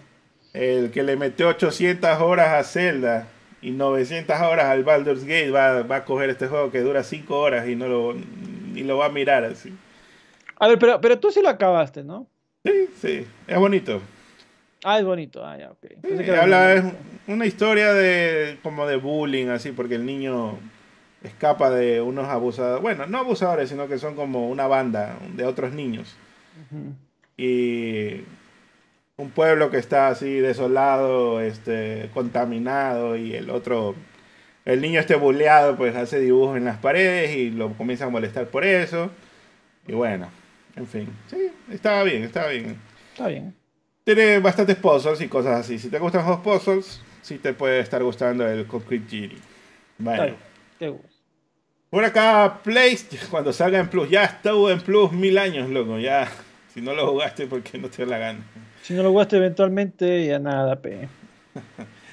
Bueno, PlayStation Portal será registrada como consola de juegos en la tabla de ventas de Estados Unidos, o sea, Circana o NPD, ¿no? Parece que el gasto del consumidor en PlayStation Portal se incluirá en el total de hardware de PS5 cada mes. Pues eh, también noticias relacionadas con el PlayStation Portal, es posible que Sony haya estado trabajando en el Portal desde el 2015, ya que originalmente eh, los conceptos tenía mangos de DualShock 4 en lugar de DualSense. Eh, ¿Qué te parece esto de que lo pongan? Porque a la final es un accesorio, pero que salga como consola, mm, me parece que es demasiado, ¿no? ¿Qué opinas? Está difícil, está difícil la situación del PS Portal. Eh, por ahí en redes sociales me estaban mandando fotos de que eh, mucha gente estaba devolviendo la consola porque supuestamente pensaban que era portátil mismo. Entonces yo, yo justamente eh, esto lo anticipaba, ¿no? Pero bueno, en todo caso, al menos podremos ver qué, qué, qué vende, ¿no? Eh, gracias a esta, este registro. Eh, espero, espero que venda bien en todo caso, ¿no? Estaba, viendo, estaba viendo la cajita del PS Portal y, y, creo que sí debieron haber puesto más grande las letras de requiere PS5, ¿no? Sí. Me gustó un meme que pasaron al Discord de que muchachos, al fin tengo la PlayStation portátil nueva, no sé qué. Y, y el PS5 lo compraste. ¿Qué, ¿Que tengo que comprar qué? ¿Qué? La gente está cayendo como moscas con eso. Qué pena. Oh. Por acá, pues. El jefe de PlayStation favorito de Kenk, Jim Ryan, dice que tiene el mejor trabajo del mundo. Pero añade que con cada año que pasa, el desfase horario se vuelve cada vez más difícil de afrontar. Jim también soñaba con ser jugador de fútbol, pero él dice que es demasiado pequeño, demasiado lento y no tiene ni remotamente el talento suficiente. Entonces, en su lugar, se convirtió en CEO de PlayStation. Así que, ¿qué, te parece? Los comentarios de Jim Ryan, pues, ya reiterando su salida, ¿no? Dice que está vieje nomás. Está bien, está bien. Está bien por el tío Jim, está viejito. Eh, ya la, la edad le, le, está, le está cargando. Eh, no solo la edad, también eh, metió la pata por aquí por allá. Bueno, me alegro, me alegro que ya decida retirarse, ir a tener una vida más tranqui, bien por él. Sí, ¿no? Ya estoy cansado, jefe, ¿no? Eso es lo eh, literalmente, sí. Lo estaba buscando aquí, pero lo tengo en, en, otra, en otro soundboard por ahí. Estoy jefe, dijo el cansado. pero, eh, ¿qué, ¿cómo van esos likes? Porque tengo un puntito especial para hablar hoy. Sobre... 105. Uh, tenemos que llegar siquiera a 350 si quieren los, los, los, las, las anécdotas del Ricolonas nah. del Capex. Nada, perro, nada. 350, bueno. Ojalá lleguemos para ver ese. hablar un poco del Black Friday. Un poquillo de eso, de que. Un comentario que me hizo Lore Edward. Me hizo un poco reflexionar, cavilar, pensar. Y bueno. Ya que si es que a los likes, hablamos de eso. Si no, qué pene. Qué pene. Pasemos pues y hablemos ahora de.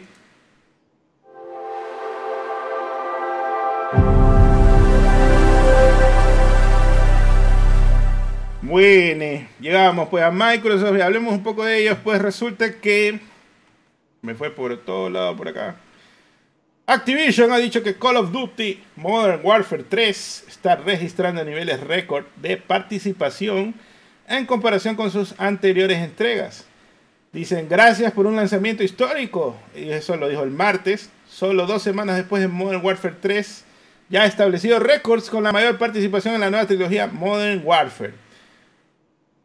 Y aquí hay un problema, porque ellos al lanzar este DLC, pues adjuntado al otro juego, han un poquito alterado estas estadísticas, le han hecho unas cuentas alegres, ¿no? Pues no dudo que estén teniendo mucho éxito en general, pero Activision parece que quiere bailar sobre las revelaciones que se han dado de que Modern Warfare 3 fue planificado como un DLC y también las críticas negativas que ha recibido el juego, pues al punto que los propios fans ya andan diciendo que los Metacritics son de la campaña y no del multiplayer, pues vi un comentario por ahí así en el TikTok. Lo que puedo decir pues es que lo mínimo es sospechoso. Todos estos números que ellos arrojan, pues resulta que el launcher del que hablan las estadísticas es el mismo launcher de Modern Warfare 2 y el de Warzone 2. Entonces, ellos dicen, tenemos esta gran, más jugadores, más horas en total que Modern Warfare del 2019 y Modern Warfare 2. Pero es porque hay gente jugando Warzone, que es el juego free to play, y hay otra gente que está jugando el Modern Warfare 2, que pues es un parche al Modern Warfare. Bueno, está jugando Modern Warfare 3 es un parche de Modern Warfare 2. Pues ya este año no son dos productos diferentes, todo es un solo producto. Entonces, para mí, yo lo veo difícil determinar si lo que dice Activision es 100% verdad o simplemente está haciendo la del helado de qué, pues de... Eh, pues no se sabe, no se puede conocer bien si este DLC convertido en un juego completo fue una cagada o no, porque le pegaron una buena maquillada a esos números. ¿Qué te parece esto de que han dicho que pues les va muy bien y todo lo demás? Eh, capaz está un poquito maquillado.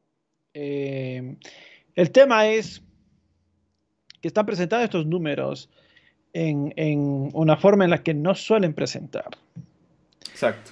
Entonces, ellos suelen dar números más concretos, más fijos, eh, pero ahorita se están como que fraseando su información de forma en la que aparentaría ser un éxito.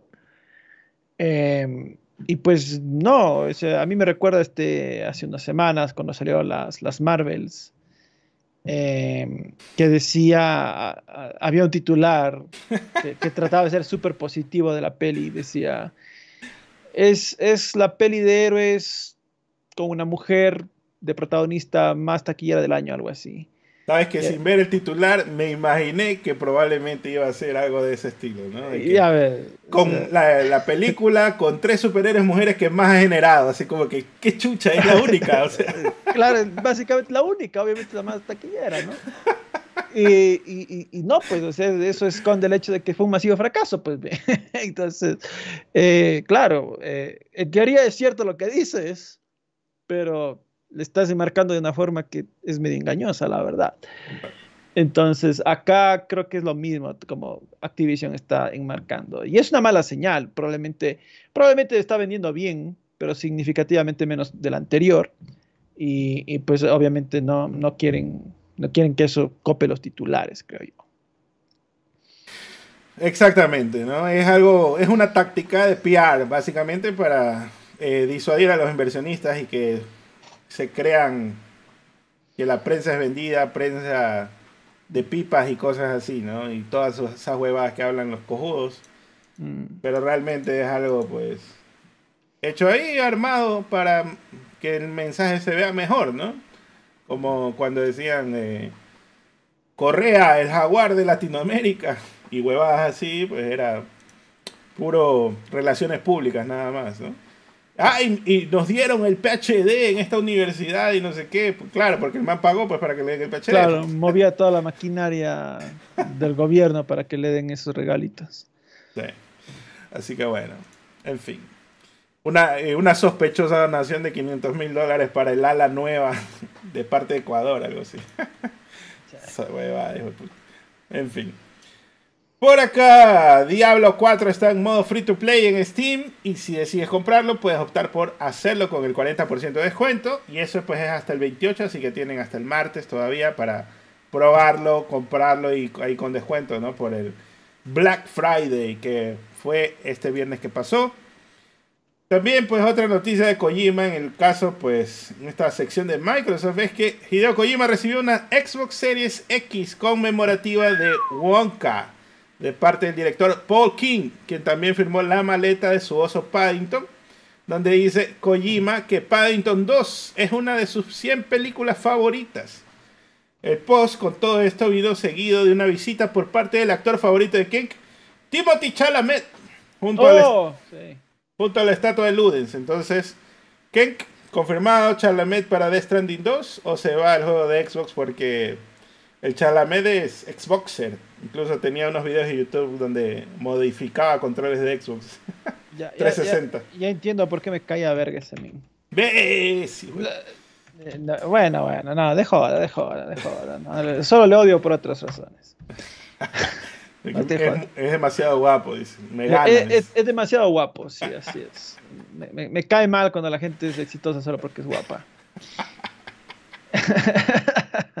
Me recordó a mí, dice Kenk. Me recuerdo a mí. No, no. Eh, bueno, no sería, no sería loco que, que salga ahí en, en, en, en- en el juego próximo de Kojima. Ya ves tú que cuando a veces un famoso llegaba Lo escaneaba. a, a Kojima Productions, lo escanea y luego termina saliendo, ¿no? Pasó con, con eh, pasó con el, el memo del toro, Conan, Conan O'Brien, sí, Conan O'Brien. el, el main director de esta de la película de Godzilla, ¿no? De no, de, de Kong, de Skull Island. de, de Kong, así es. También pasó con de ese men de Famitsu y toda la cosa. Entonces, sí, sí, no, no sería tan loco, creo yo, pensar que Kojimis este, terminaría metiendo a, a este men ahí. Yo creo que sí, ¿no? De todas formas, me imagino él ha de decir, mira, te vamos a poner aquí y fírmame este papel y yo te pongo, aparte el. Chalamet es gamer y ya salió en Fortnite también, o sea, si te llaman, Ken, vente, date una vueltita, estás en Tokio, Oh, es cierto que salió con Duna, ¿no? claro. Este, vente, Ken, que estás en Tokio, vente que te voy a escanear rapidito y conoces a tu dios Kojima, ¿qué vas a hacer tú? De One Pom. De Lo una. que, lo, lo que quiera mi rey. Le firmo, se deja firmar las nalgas, todo se deja ir, Ken. Sí, sí. Efectivamente. Así que, pues, obviamente, cualquiera hubiera querido tener esa oportunidad y bueno, él siendo ya famoso y todo lo que sea, pues lo logró. Por acá, pues, se filtran nuevos detalles sobre el juego Call of Duty del 2024. El Call of Duty bueno, decían por ahí. Fuentes de Windows Central afirman que el juego no anunciado es un nuevo título de Black Ops, ambientado a principios de la década de 1990 durante la Guerra del Golfo Uh, cuyo desarrollo estuvo dirigido por Trey Yarch. El nuevo COD busca explorar una narrativa matizada de la guerra del Golfo con un enfoque crítico en los diferentes participantes dentro del conflicto y se apoyará en una tecnología de combate militar más tradicional y en los dispositivos familiares de Black Ops, a diferencia de la tecnología actual, ¿no? de la guerra moderna y del futuro cercano que pues vemos en Modern Warfare.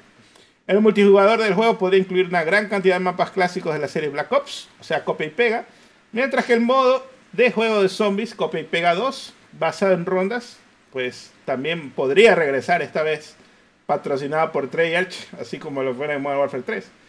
Windows Central informa que Activision está explorando la posibilidad de ofrecer un largo periodo de acceso anticipado como bonificación de reserva, con varios días para el juego base y posiblemente hasta semanas para zombies. mm, Y lo notable de este juego es que sería el primer Call of Duty con cuatro años de desarrollo en lugar del típico ciclo de tres o el peor ciclo de un año copia y pega como fue este año 2023. Así que, Ken, ¿qué te parece este, esta noticia ¿no? de infiltraciones de Call of Duty de la mano del Windows Central? Bueno, un nuevo Black Cox. Este. No, no soy tan fan, la verdad. Em, pero a ver qué sale. A ver qué sale. Este realmente es el, el- nuevo Call of Duty, no, no este DLC vanagloriado que sacaron este año. El que debía ser, porque se, se supone que este año no íbamos a tener nada. Claro, este año no iba a haber nada, efectivamente. Ahí se inventaron cualquier huevada y, y luego por eso se ponen aquí a los, los resultados, los datos. Pero bueno, en todo caso, No, no tengo altísima expectativa, pero puede que algo interesante salga de ahí. ¿No te gustó el Cold War? Um, Cold War. Ah, habría uno, pues ahí. El... Ah, no, no, no. No, no, no. Ese no me gustó. No. Está bien. Bueno. No, no, no, no. no. Eh, o sea, los, los originales Black Ops y el World at War, que todos esos formaban una misma historia, esos eran bacanes. Pero pues ya, ya se diluyó, men. Claro.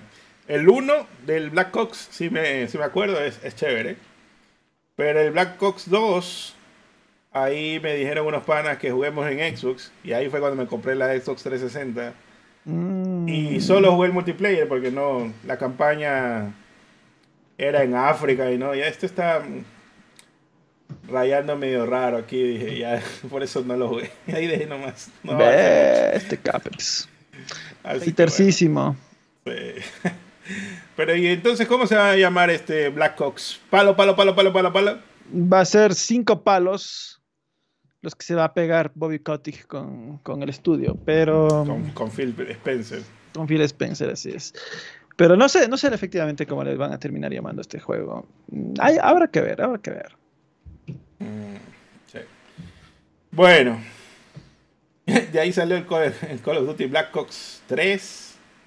Ahí ya no sé qué pasó. Y el Black Ops 4 fue que era solo multiplayer, ¿no? El primer Battle Royale. Claro, el, el 4 era el palo, Battle palo.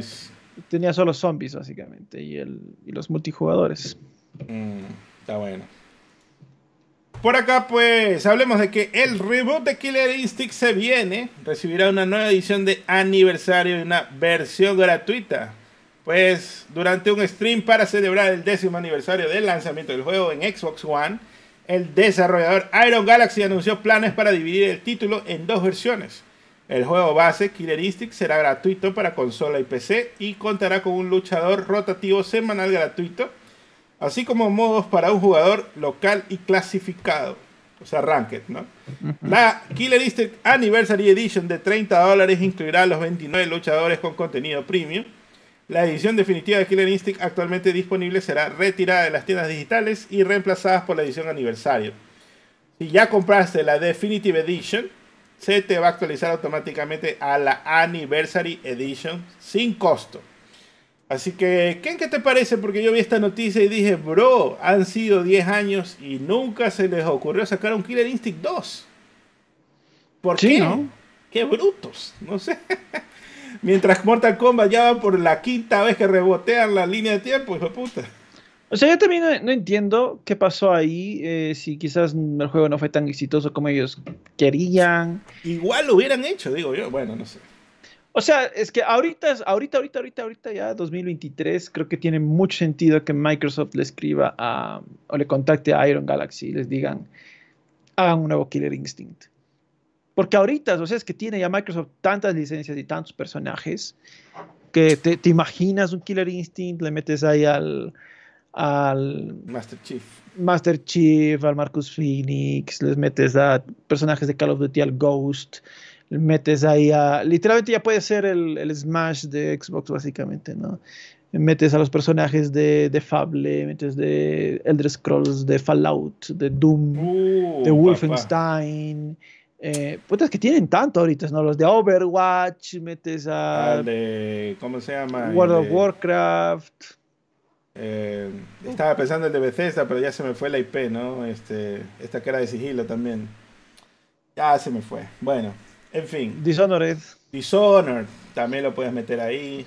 Incluso Claro, tienes a la, a la chica que sale en el 2, también ahí la puedes meter. Absolutamente. O sea, hay, hay ahorita es, puh, hazte loco, hazte loco, la verdad. Está, está una locura, la verdad. Qué pena, ¿no? Y ese ahí hasta es un juego como servicio, tranquilamente se podría hacer de ir añadiendo personajes y toda la cosa. Eh, incluso de marcar un poco la diferencia con Mortal Kombat, de que Mortal Kombat constantemente está sacando y metiendo personajes y trae viejos, trae nuevos y luego una mezcla de todos, siendo un poquito más como que vamos a meter todos contra todos, aquí va a ser como un Fortnite, ¿no? Todas las skins que tú quieras y ya. En Sí. esa parte creo que ahí hay una ventaja que se puede sacar, ¿no? Siendo más como Smash en lugar de ser tanto como como Mortal Kombat, que está siempre rotando para disque balancear, pero en realidad es para vendértelo después. Sí. y cosas así, ¿no? Entonces ahí se puede, se puede aprovechar eso. Y también ma- marcarles skins, skins fulls, ¿no? De, ¿Sabes qué? Ponle, ponte por joder, cámbiale el casco a. Ponle el casco de Master Chief a Yago si quieres, ¿no? Si, si te da la gana. Cómprale la cabecita. Pero, este, no sé, o sea, ahí hay tantas cosas para hacer. Y la verdad me parece que es un desperdicio a la vez. Porque tranquilamente en 10 años, puta, ya tuviéramos el Killer Instinct 3, Killer Instinct 3 con ya si eran 29 personajes, ya tuvieras 45 por lo menos ahorita. Sí.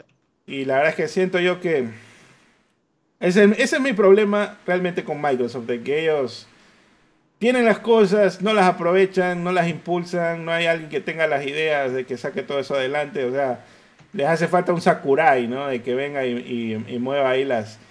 Hasta cuando mencionaste a Ghost, se me ocurrió que ese men puede ser así de que...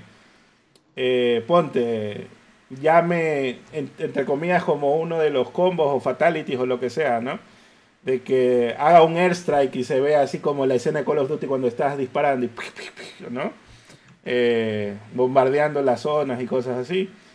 Entonces, todo eso. Tantas cosas que se pueden hacer, pero, bro, no sé, falta alguien con visión ahí que meta más, más candela. Plata no le falta.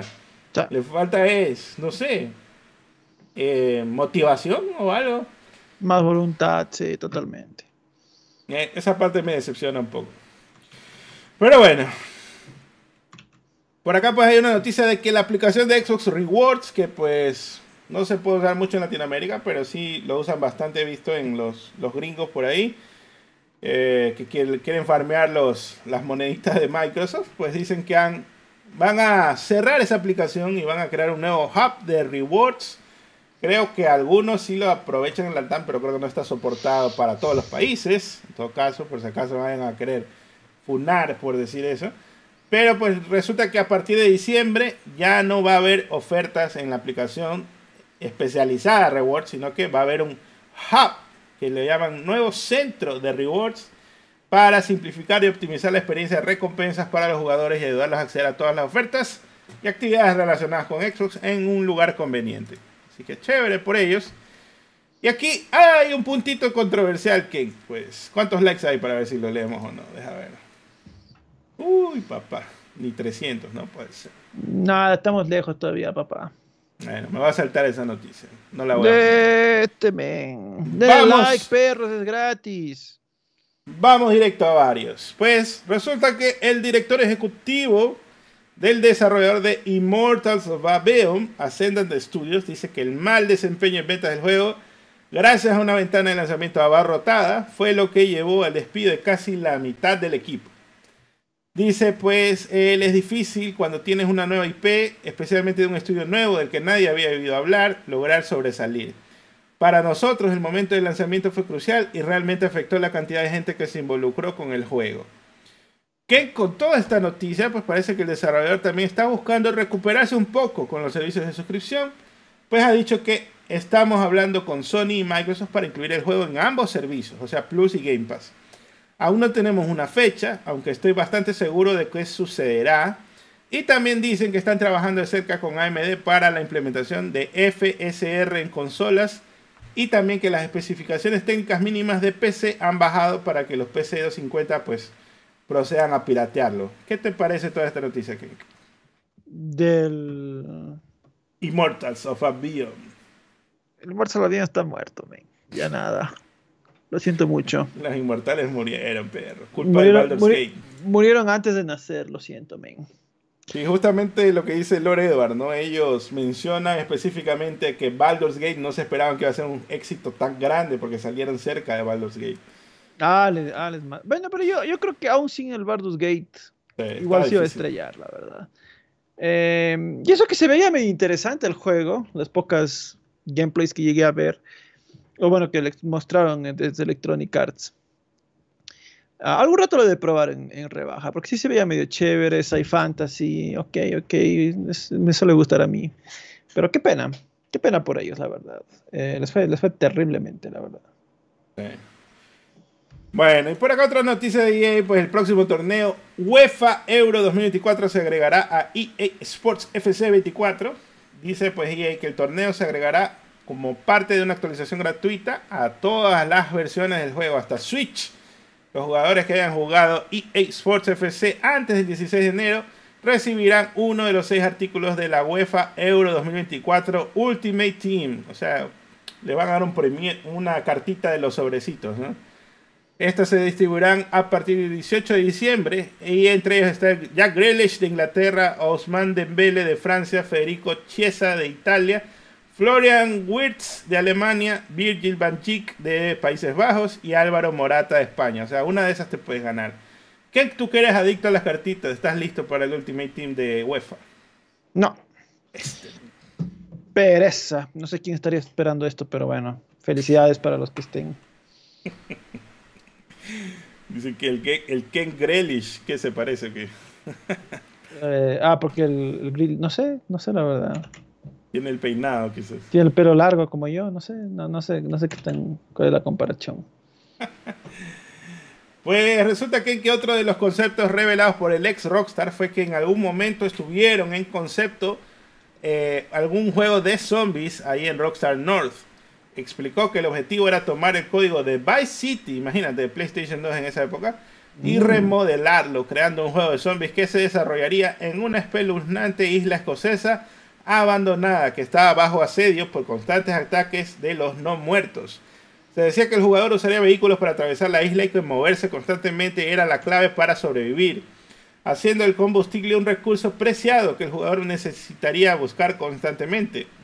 Este concepto pues no tenía fundamento porque todos los involucrados pensaron que sería demasiado deprimente y en cambio siguieron adelante con el próximo título de GTA que se convertiría en San Andreas. Así que, ¿decisión correcta o no? Absolutamente. Eh, San Andreas fue, bueno, los anteriores también fueron muy exitosos, pero el que ya fue puta, el hit del hit del mega hit fue, fue el San Andreas, definitivamente. ¿Qué te parece que hasta Rockstar dijo no hagamos un Days Gone y era la época de PC2?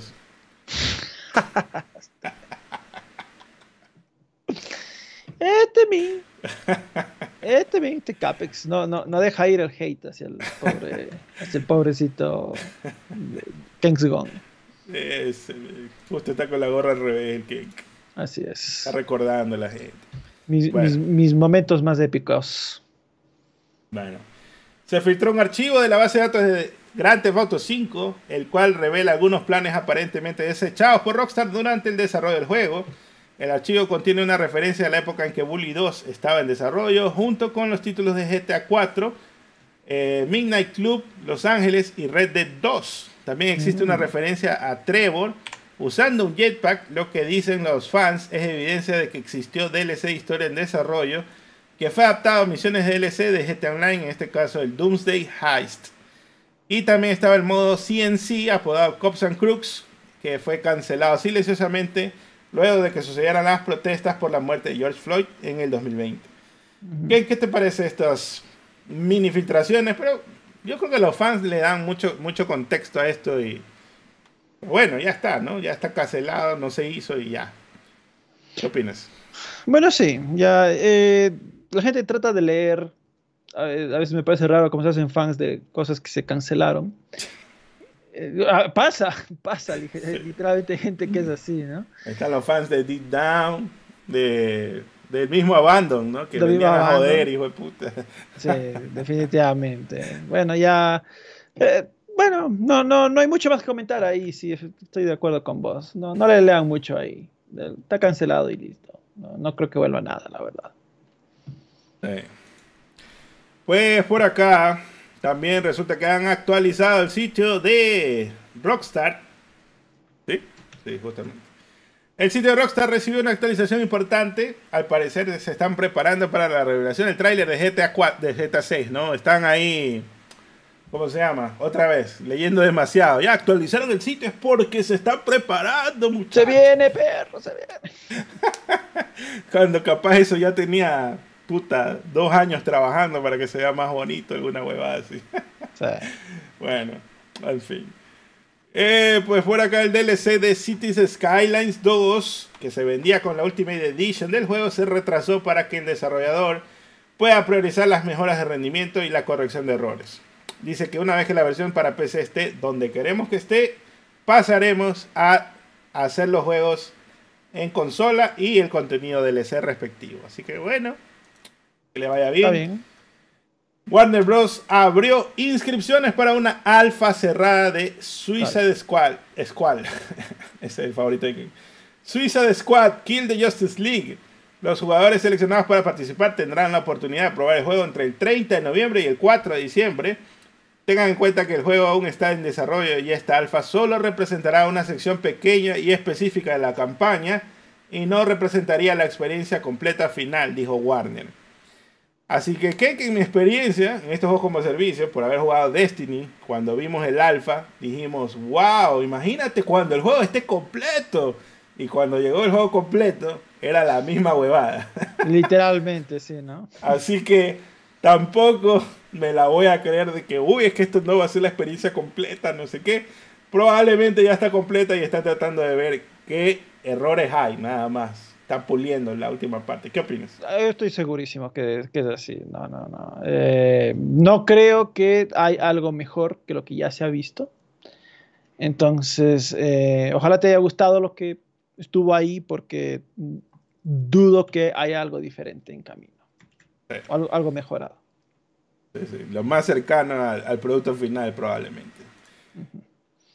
Pues Ken, que el editor de Los Simpsons Hit and Run se le ofreció un trato para hacer cinco videojuegos de Los Simpsons, pero lo rechazó. Esto lo dice el subproductor que pues dice Simpsons Hit and Run 2 habría sido hecho por Radical, que fue el desarrollador, y también había un juego medieval de Los Simpsons ideado por Matt Groening, que se estaba haciendo en Stormfront después del Señor de los Anillos. Esto lo dice John Melcher, que fue productor de Radical. El mayor crimen fue que Vivendi no obtuvo la licencia de Los Simpsons, a pesar de que tuvieron una oferta. Los Simpsons regresaron con una oferta, cinco juegos por X cantidad de dólares. Era un trato realmente bueno y Vivendi dijo que no.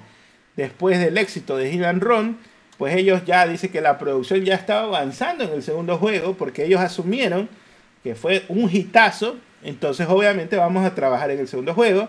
Y después resulta que Vivendi dijo, no, dejen ahí nomás. Pero él se advierte que por si acaso no es que tenían gran cosa avanzada, sino que dice que habían hecho como que una parte del gimnasio y otra, bueno, algunas cositas así, unos conceptos para el futuro juego, pero tampoco es que hicieron otra, otra ciudad ni nada, que yo qué sé, eh, Shelbyville o algo así, no, no, por si acaso. Así que, ¿qué te parece que en esta noticia? Porque es un, el ex Activision, ¿no? Vivendi, pues regaló la plata ahí básicamente. Una pena, la verdad, porque Hit and Run es de los puta de los joyas escondidas del Play 2. Eh, me asombra honestamente que a nadie se le haya ocurrido ahí, este, de parte al menos de, de, de Vivendi, hagamos algo más, ¿no? Eh, está, falta de visión, efectivamente. Eh, porque el juego es bueno, que hubiera sido una secuela, ¿no? Igual de increíble, asumo yo. Una pena, la verdad. ¿Crees que venga el tío Phil y dice, revivan el juego, hagan un remaster? No, no, no, obviamente no. pero sería God, perro. Sería good, sería good, sí, pero no, difícil, la verdad. Mm. Bueno, por acá hay otra noticia, pues resulta que sí, Projekt Red celebra haber finalizado el desarrollo del juego, lanzando el Ultimate Edition de Cyberpunk 2077, que incluirá el juego base con su expansión Phantom Liberty. La compañía le dijo a Video Game Chronicle que la versión Xbox Series X y S vendrá en tres discos que albergarán Cyberpunk 2077 y Phantom Liberty. Lo chistoso aquí que, que es que mencionan la serie S cuando no le vas a poder poner el disco. Así que, ¿cómo es esto? pero. Eh, un mago lo hizo, pe.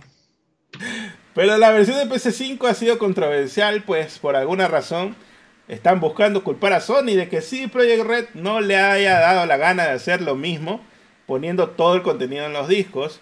Pues pareciera que si el Project Red en PlayStation 5 tenía que hacer otro build y ellos simplemente se han negado a hacerlo. Entonces en Microsoft sí puedes usar el mismo build y decir que viene un DLC. En PlayStation no se puede, tienes que hacer otra versión del juego y eso no han querido hacerlo. Entonces, ¿qué te parece esto? Pues por ahí redes sociales estaban jalando los pelos por esta razón. Bueno, no sé, pero yo digo que un mago lo hizo. Pe. En PlayStation 5 te va a venir un código para Phantom Liberty y el disco es básicamente es el mismo Cyberpunk, ¿no? Y en Xbox sí vas a tener todo el juego en los discos. Esa es la diferencia. Pero ¿y cómo haces en el Series S? Nada, pues no se puede, ahí tienes que bajarlo, de comprarlo digital. Te va a venir solo un, voucher. Ah, no creo. Eh, el físico es físico.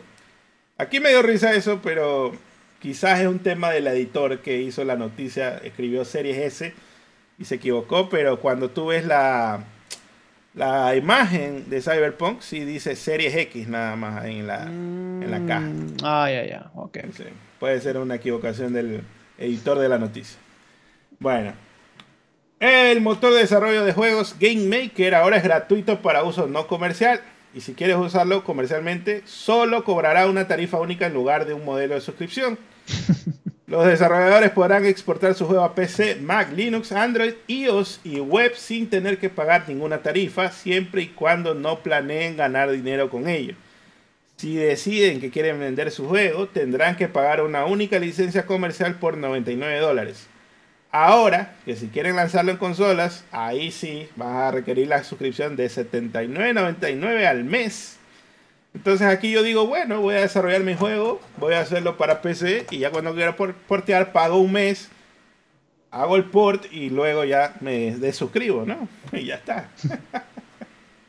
O sea, pero aquí les están metiendo el dedo del medio a, A Unity. a Unity. A Unity, sí, literalmente. Se están cagando a Unity, sí. Ay, Dios. Así que bueno. Hombre de negocios. Bueno. Mm. Por acá, Epic Games. Hablemos de ese tema. Pues está promocionando sus planes para finalizar la temporada actual de Fortnite. Con un espectacular evento en vivo llamado The Big Bang. Evolucionando todas las cosas tal como las conoces. Dice. Promete ser un evento inolvidable. Para Rob, supongo. Con una revelación memorable hacia el final. El filtrador de Fornite Hypex dice que este es el evento más grande hasta ahora. Tendrá un concierto de Eminem. Va a estar pues la temporada de Lego, ¿no? Va a haber el modo de ritmo y el modo de carreras.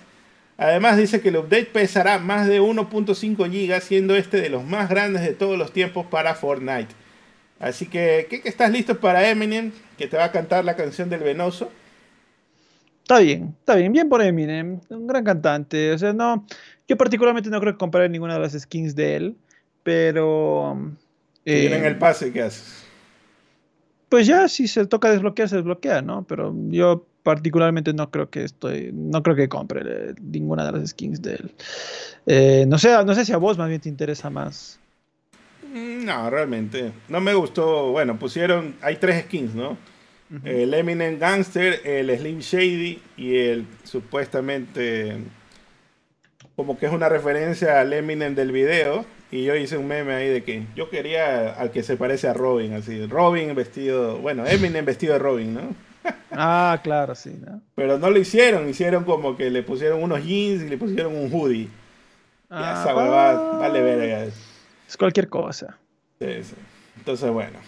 Eh, vamos a ver, vamos a ver. Sí voy a, a estar en el evento y todo, pero no... Hace años que no escucho a Eminem. Escuchaba el de los tres primeros discos, creo, y de ahí ya dejé de escuchar. Así que... Bien no por. Kha'Zix, bien por Kha'Zix, qué goz. Sí. Por acá, pues luego del anuncio del evento, Lego hizo pública una imagen revelando la llama del Fortnite del Lego. Es decir, que probablemente el evento de Fortnite, a su vez, va a lanzar la colaboración con Lego en forma de fichas, es decir, sets, modelos, minifiguras, etc. Así que, ¿qué, qué, qué opinas? ¿Estás listo para comprarte la llama de Lego para dispararle de lejos? no. no, no estoy muy emocionado por la colaboración de Lego, la verdad. Este, me nada le gusta. No, pe, no, pe. Pero ya saben que si compran cualquier cosa, con el código que el grande.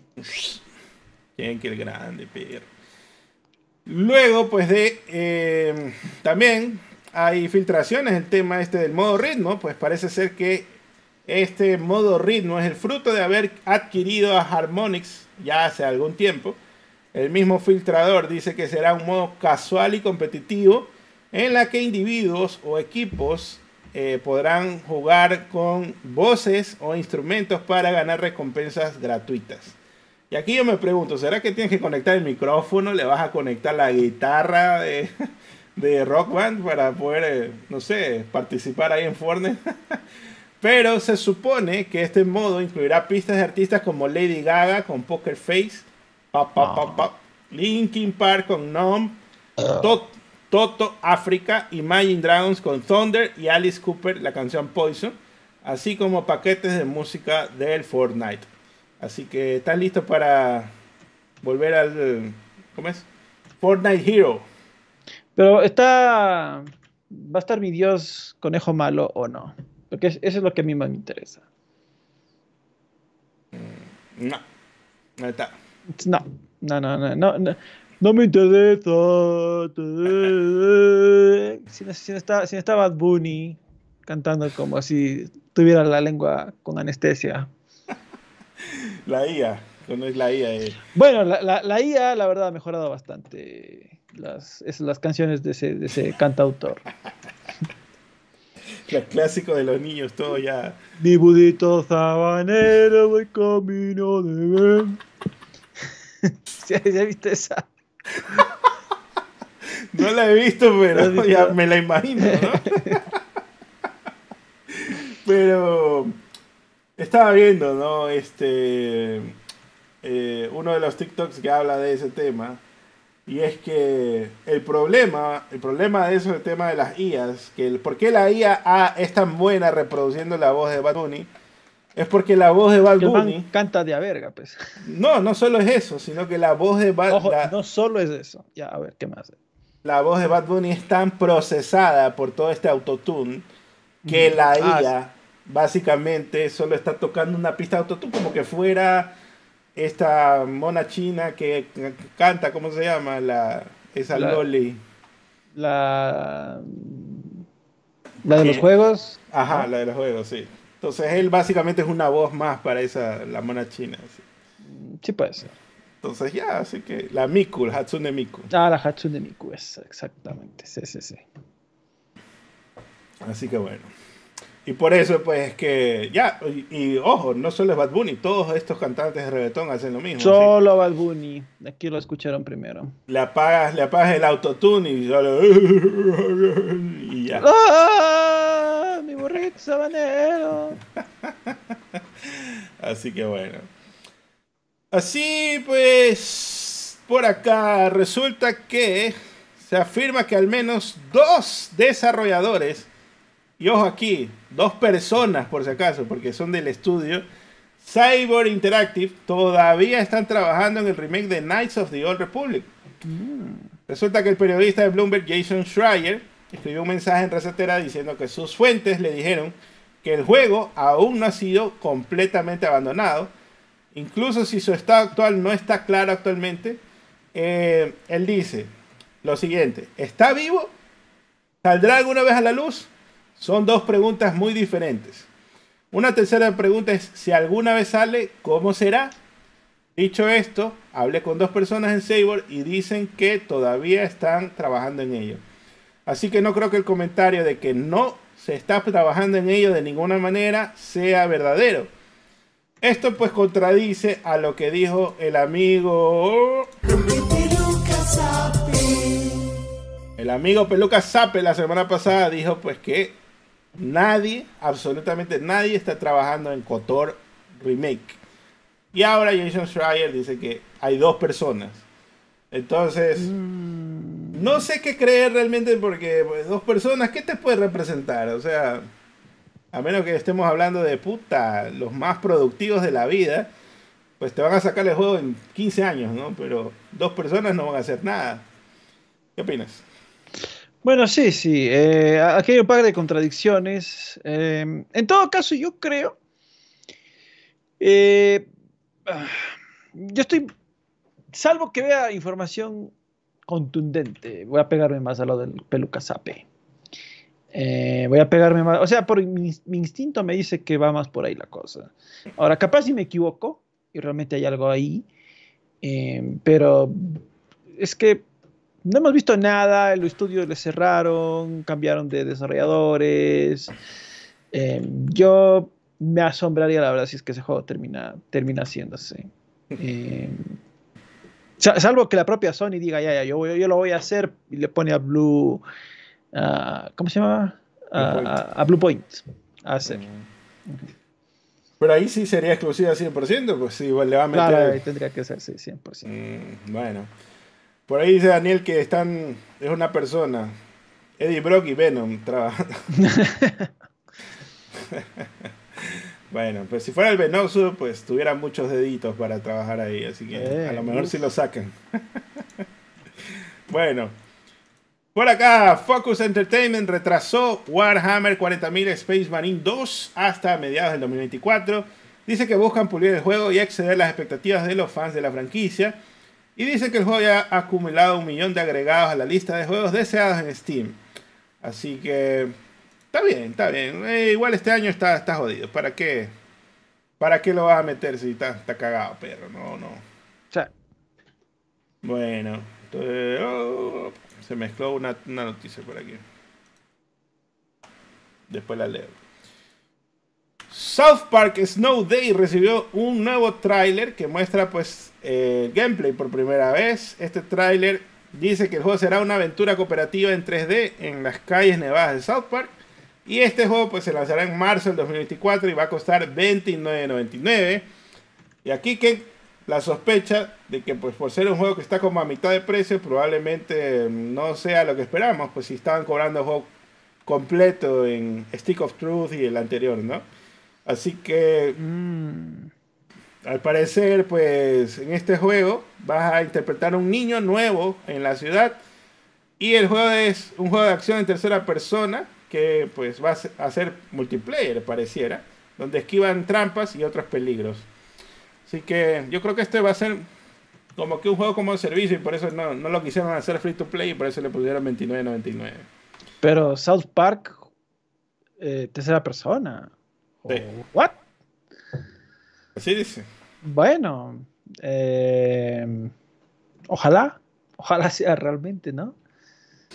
Eh, ok, bueno, la cuestión es esta, que sea chiquito, pero juguetón, ¿no? Divertido, creo que es preferible, ¿no? A que, Mm. sea, a, a- a- a que nos saque un juego que es, es largo artificialmente, ¿no? Y aburrido.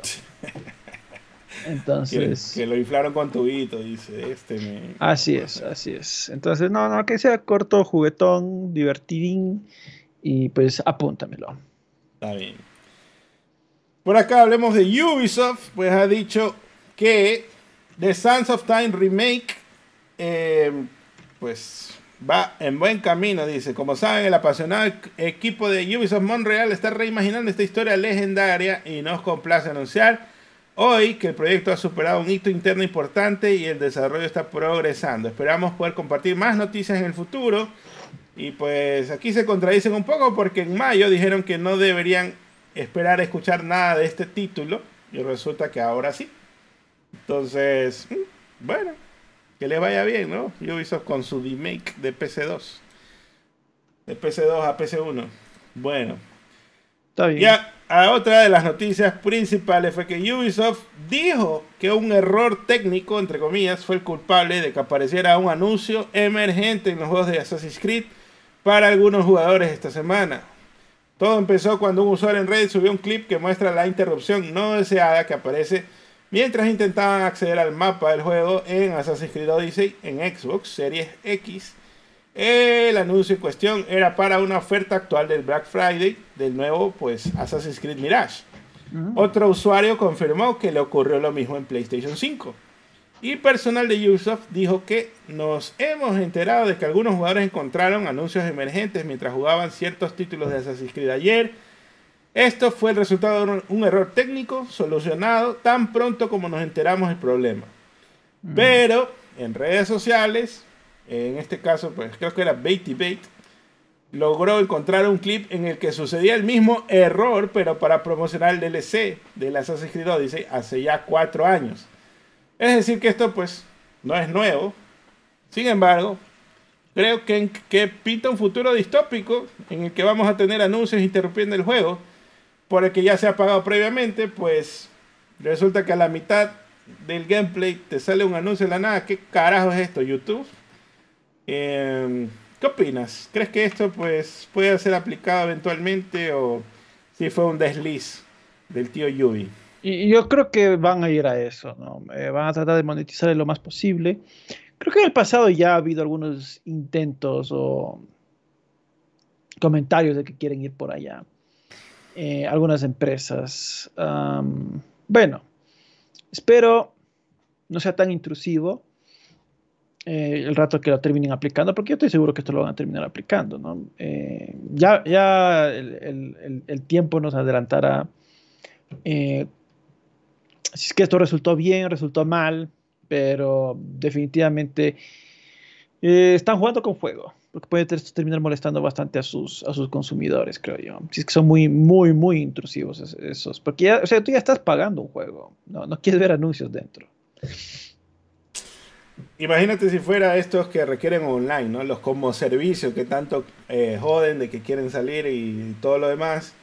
Y resulta que pues te, te, te promocionen. Suscríbete al pase de batalla, no sé qué, al Destiny, bla, bla, bla. O... Claro, sí, sí, sí. Mm. Estamos mal ahí. Y la verdad es que para mí esto sí... Em, realmente el problema no es que Ubisoft lo haya hecho porque ya, si se le fue el dedo o no, eso es lo de menos. El problema es que la gente, pues esto quizás sea polarizante por ahí, pero al ver que alguien lo está haciendo, otro desarrollador va a decir, oye, yo también creo que puedo hacer eso. y lo van a comenzar a implementar. Y ahí es donde ya eso se hace una bolita de nieve, que todo el mundo va a tener algo así, donde pueda inyectar los anuncios, porque sabe que ahí hay una forma de monetizarlo, ¿no? Y esa parte es la que más me preocupa, donde digas que, uy, no, es que puse pausa a la campaña Call of Duty y ¡pum! te salga el anuncio ahí. Eh, suscríbete a Game Pass, no sé qué, no sé cuánto. Y yo, puta madre, bro, déjame tranquilo cinco minutos. Es que es inevitable, Capex. O sea, si es que eso tiene éxito, que probablemente sí, Em, un montón de personas lo van a empezar, un montón de otras empresas lo van a empezar a usar. Eh, para bien o para mal, por ejemplo, Microsoft ha sido la de la pionera en meter temas, en meter este tipo de cosas que después se hacen este, generalizados, ¿no? Ellos metieron el eh, online pagado. Em, entonces ya veremos ya veremos por desgracia si es que esto, es que esto termina pegando o no. Yo diría que probablemente sí. Más, más profundo aún es cuando viene Microsoft y se compra a las otras pioneras, ¿no? El creador del primer DLC, que fue Bethesda, con la armadura de caballo, véngase para acá. Luego viene el que patentó el matchmaking para que te haga teasing de skins más más caras para que tú te sientas como provocado de que también te tienes que comprar ese skin. Así que se vienen algunas cosas medias turbias. Por eso no creo que sí hay que tomar algún tipo de posición ante, ante este tema de juegos como servicio tan este ¿cómo es? Eh, como convertir todo el catálogo a juegos como servicio, como lo quiso hacer Sony, creo que había que tomar una posición un poquito más, más fuerte, ¿no? Pero ellos, como no lograron sacar ninguno, pues está más fácil decirles, vale verga tu huevada. Más fácil todavía. más fácil todavía. Así que si lo hubieran sacado, esos seis juegos que dijeron, probablemente hubiera sido un poquito más de, mm, bro, bueno, vamos a ver cómo están al menos, pues. Pero como no logra sacar, llévese esa bebada, está fea todo. ya, ahorita creo que la posición cambió mucho más rápido cuando no la cumple este Sony que cuando venía la propuesta de que querían hacer 12 juegos como servicio. La madre, sí. sí. Y bueno, hablando pues de Ubisoft, The Division Heartland ya fue calificado en Taiwán. Esto sugeriría que la fecha eh, estaría pronto a definirse, pues la página indica que fue calificada el 14 de noviembre y esto pues es un shooter de acción y supervivencia centrado en player versus enemies versus player. Eso me recuerda un poco al Exo Primal, al Sexo Primal. Pero este está ambientado en la ciudad rural de Silver Creek, aunque me parece que The Division también es así, ¿no? PvP también tiene eso. A menos que sea este solo ese componente multiplayer, lo sacaron y lo van a hacer un juego, pues pareciera que va por ahí. Y pues vamos a ver, vamos a ver cómo le va a Ubisoft que está tratando hace rato de sacar un multijugador exitoso y solo la, la ha pegado con el Rainbow Six. Pues les ha fallado todos los Battle Royale que ha intentado sacar. Ese juego de patineta, de patinaje, creo que era, de, patines, también no le fue bien. Y pues, y en móvil es peor, ni se diga que también le va mal. Que bueno.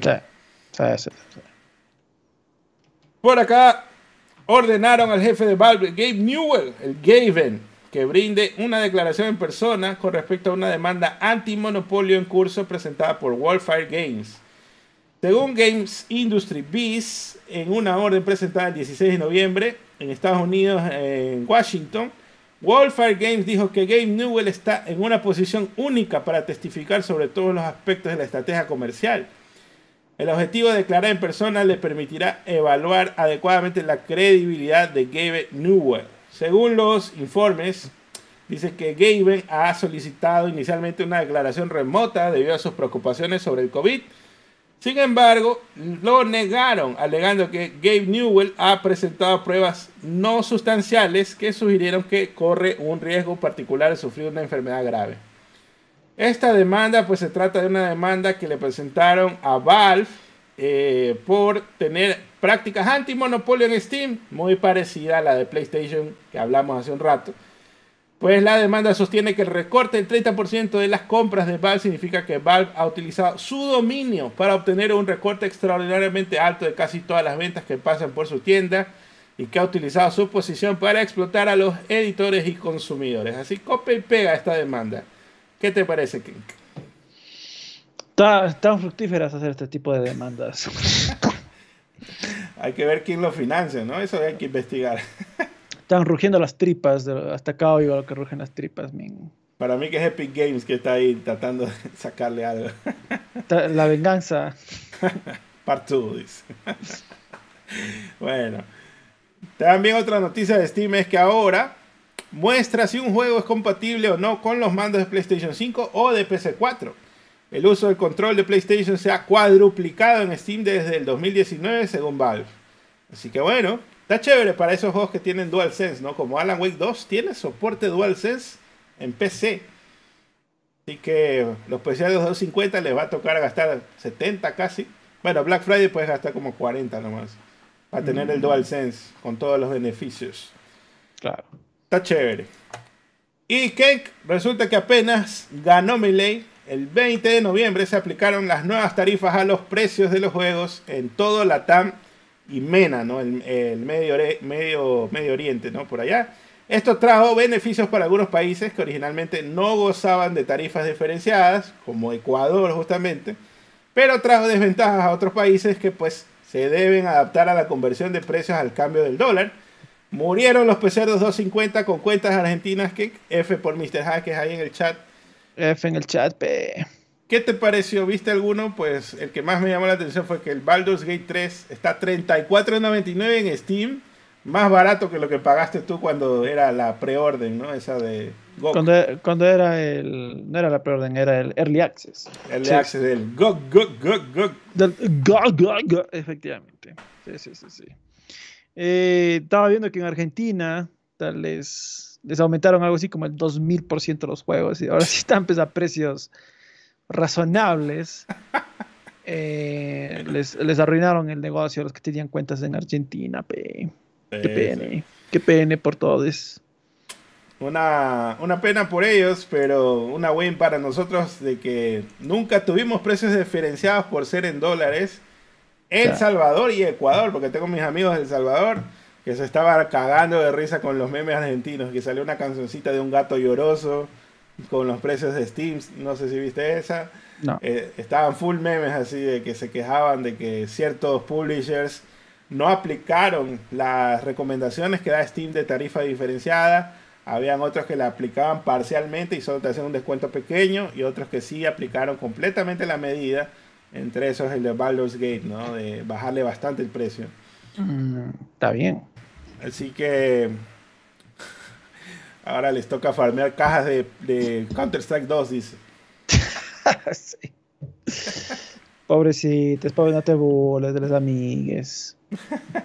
Pero me dio, más me daba risa era la, la reacción inmediata que tuvo esto, ¿no? De, o sea, la gente se prendió del 0 al 1000 cuando vio esa noticia de que el juego ya no cuesta, yo, yo qué sé, 3.99, sino que ahora cuesta lo, el precio normal, 14.99. Y, bro, son... Ese era el precio siempre, chucha. y la gente pues se ardió full, así que bueno, ya, ya está. Ya está Ya. hecho. Ya está, ya está, pe, ya, ya se hizo. Bueno. Por acá, Like a Dragon, Infinite Wealth. Han salido nuevos detalles del combate y resumen de información. Dice el director que LAT 8, como le están llamando, es un juego más largo que cualquier cosa que hayamos creado hasta ahora. La nueva habilidad SmackDown te permite finalizar instantáneamente la batalla si te encuentras con un enemigo significativamente más débil. Va a haber nuevos empleos: Samurai, Aquanut, Desperado, Kunoichi y más. Dice que Kunoichi usa técnicas ninjutsu como Shadow Clone Jutsu y Substitution Jutsu. No hay uno de Jujutsu, por, por por si acaso. Porque esos de ninja me suenan medio gay y con relleno. Vuelven trabajos exclusivos de personajes, incluido Dragon of Dojima. También Dragon of, of Dojima eliges entre tres estilos de batalla que se pueden cambiar en cualquier momento. Brawler, Rush, Sledgehammer. Creo que ese es el normal, ¿no? Porque yo estaba jugando el Yakuza 0 y tiene justo Rush y Brawler. Bueno, Mm, también presenta el modo de acción que permite temporalmente a Kiryu usar combate en tiempo real. Ahora puedes mover a tus personajes dentro de un rango limitado durante la batalla. Puedes acortar la distancia para causar más daño o acercarte a los aliados para realizar ataques combinados. Se han revisado los ataques de área de efecto y de retroceso. Te colocas estratégicamente para derribar enemigos contra paredes y otros objetos. O sea, como contextual, ¿no? Si hay una botella, le pega con la botella. Construye una relación cercana con tus aliados para usar poderosos ataques combinados también en la batalla.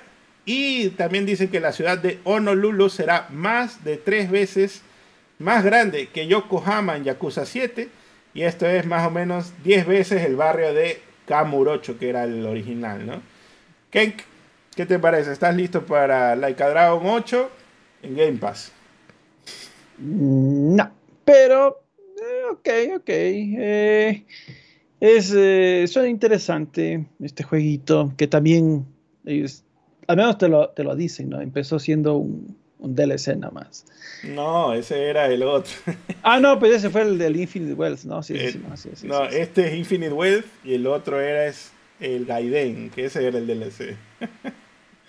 Pero no dijeron también que el Infinite Wealth que empezó siendo un... No, ese, ese sí es un juego completo. ¿Seguro? Sí. Estoy mal acordado entonces. Bueno, este en es Yakuza caso- 8 en todo caso. ya. En todo caso, en todo caso, nueva Yakuza, ok, suena bien, suena bien. Sí, sí, sí estoy interesado de probarle. Ah, bueno.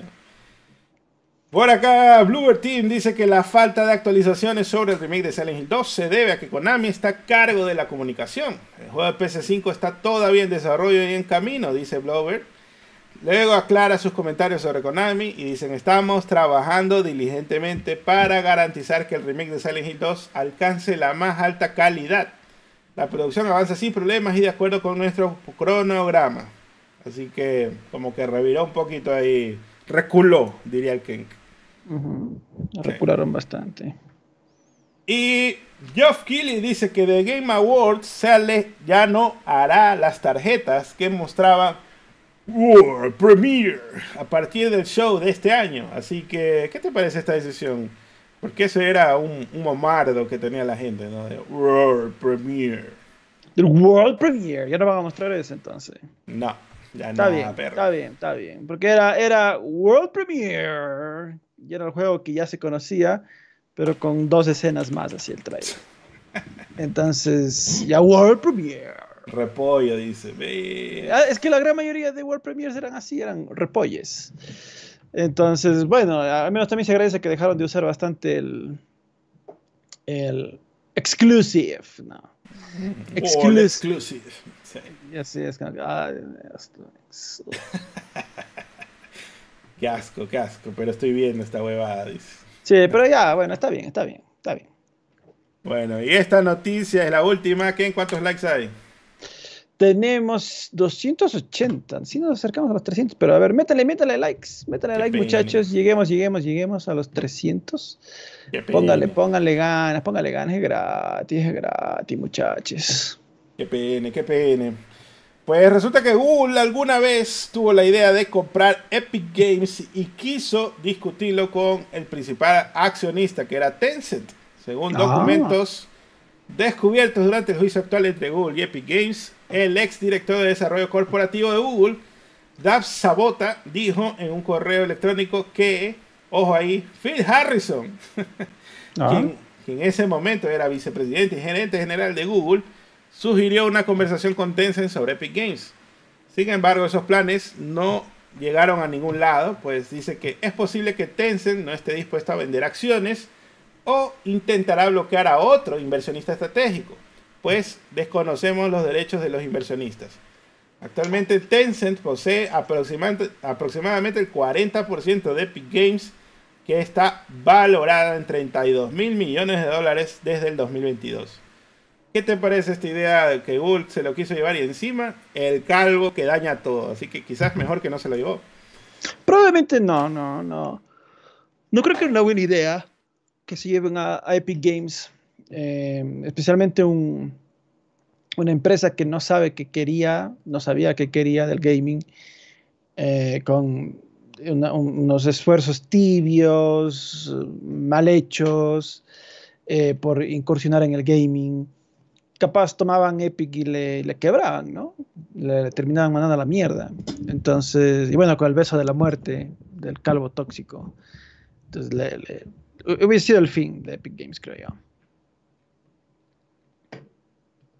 Muy probablemente, muy probablemente. Terminaba de, de rematarlo.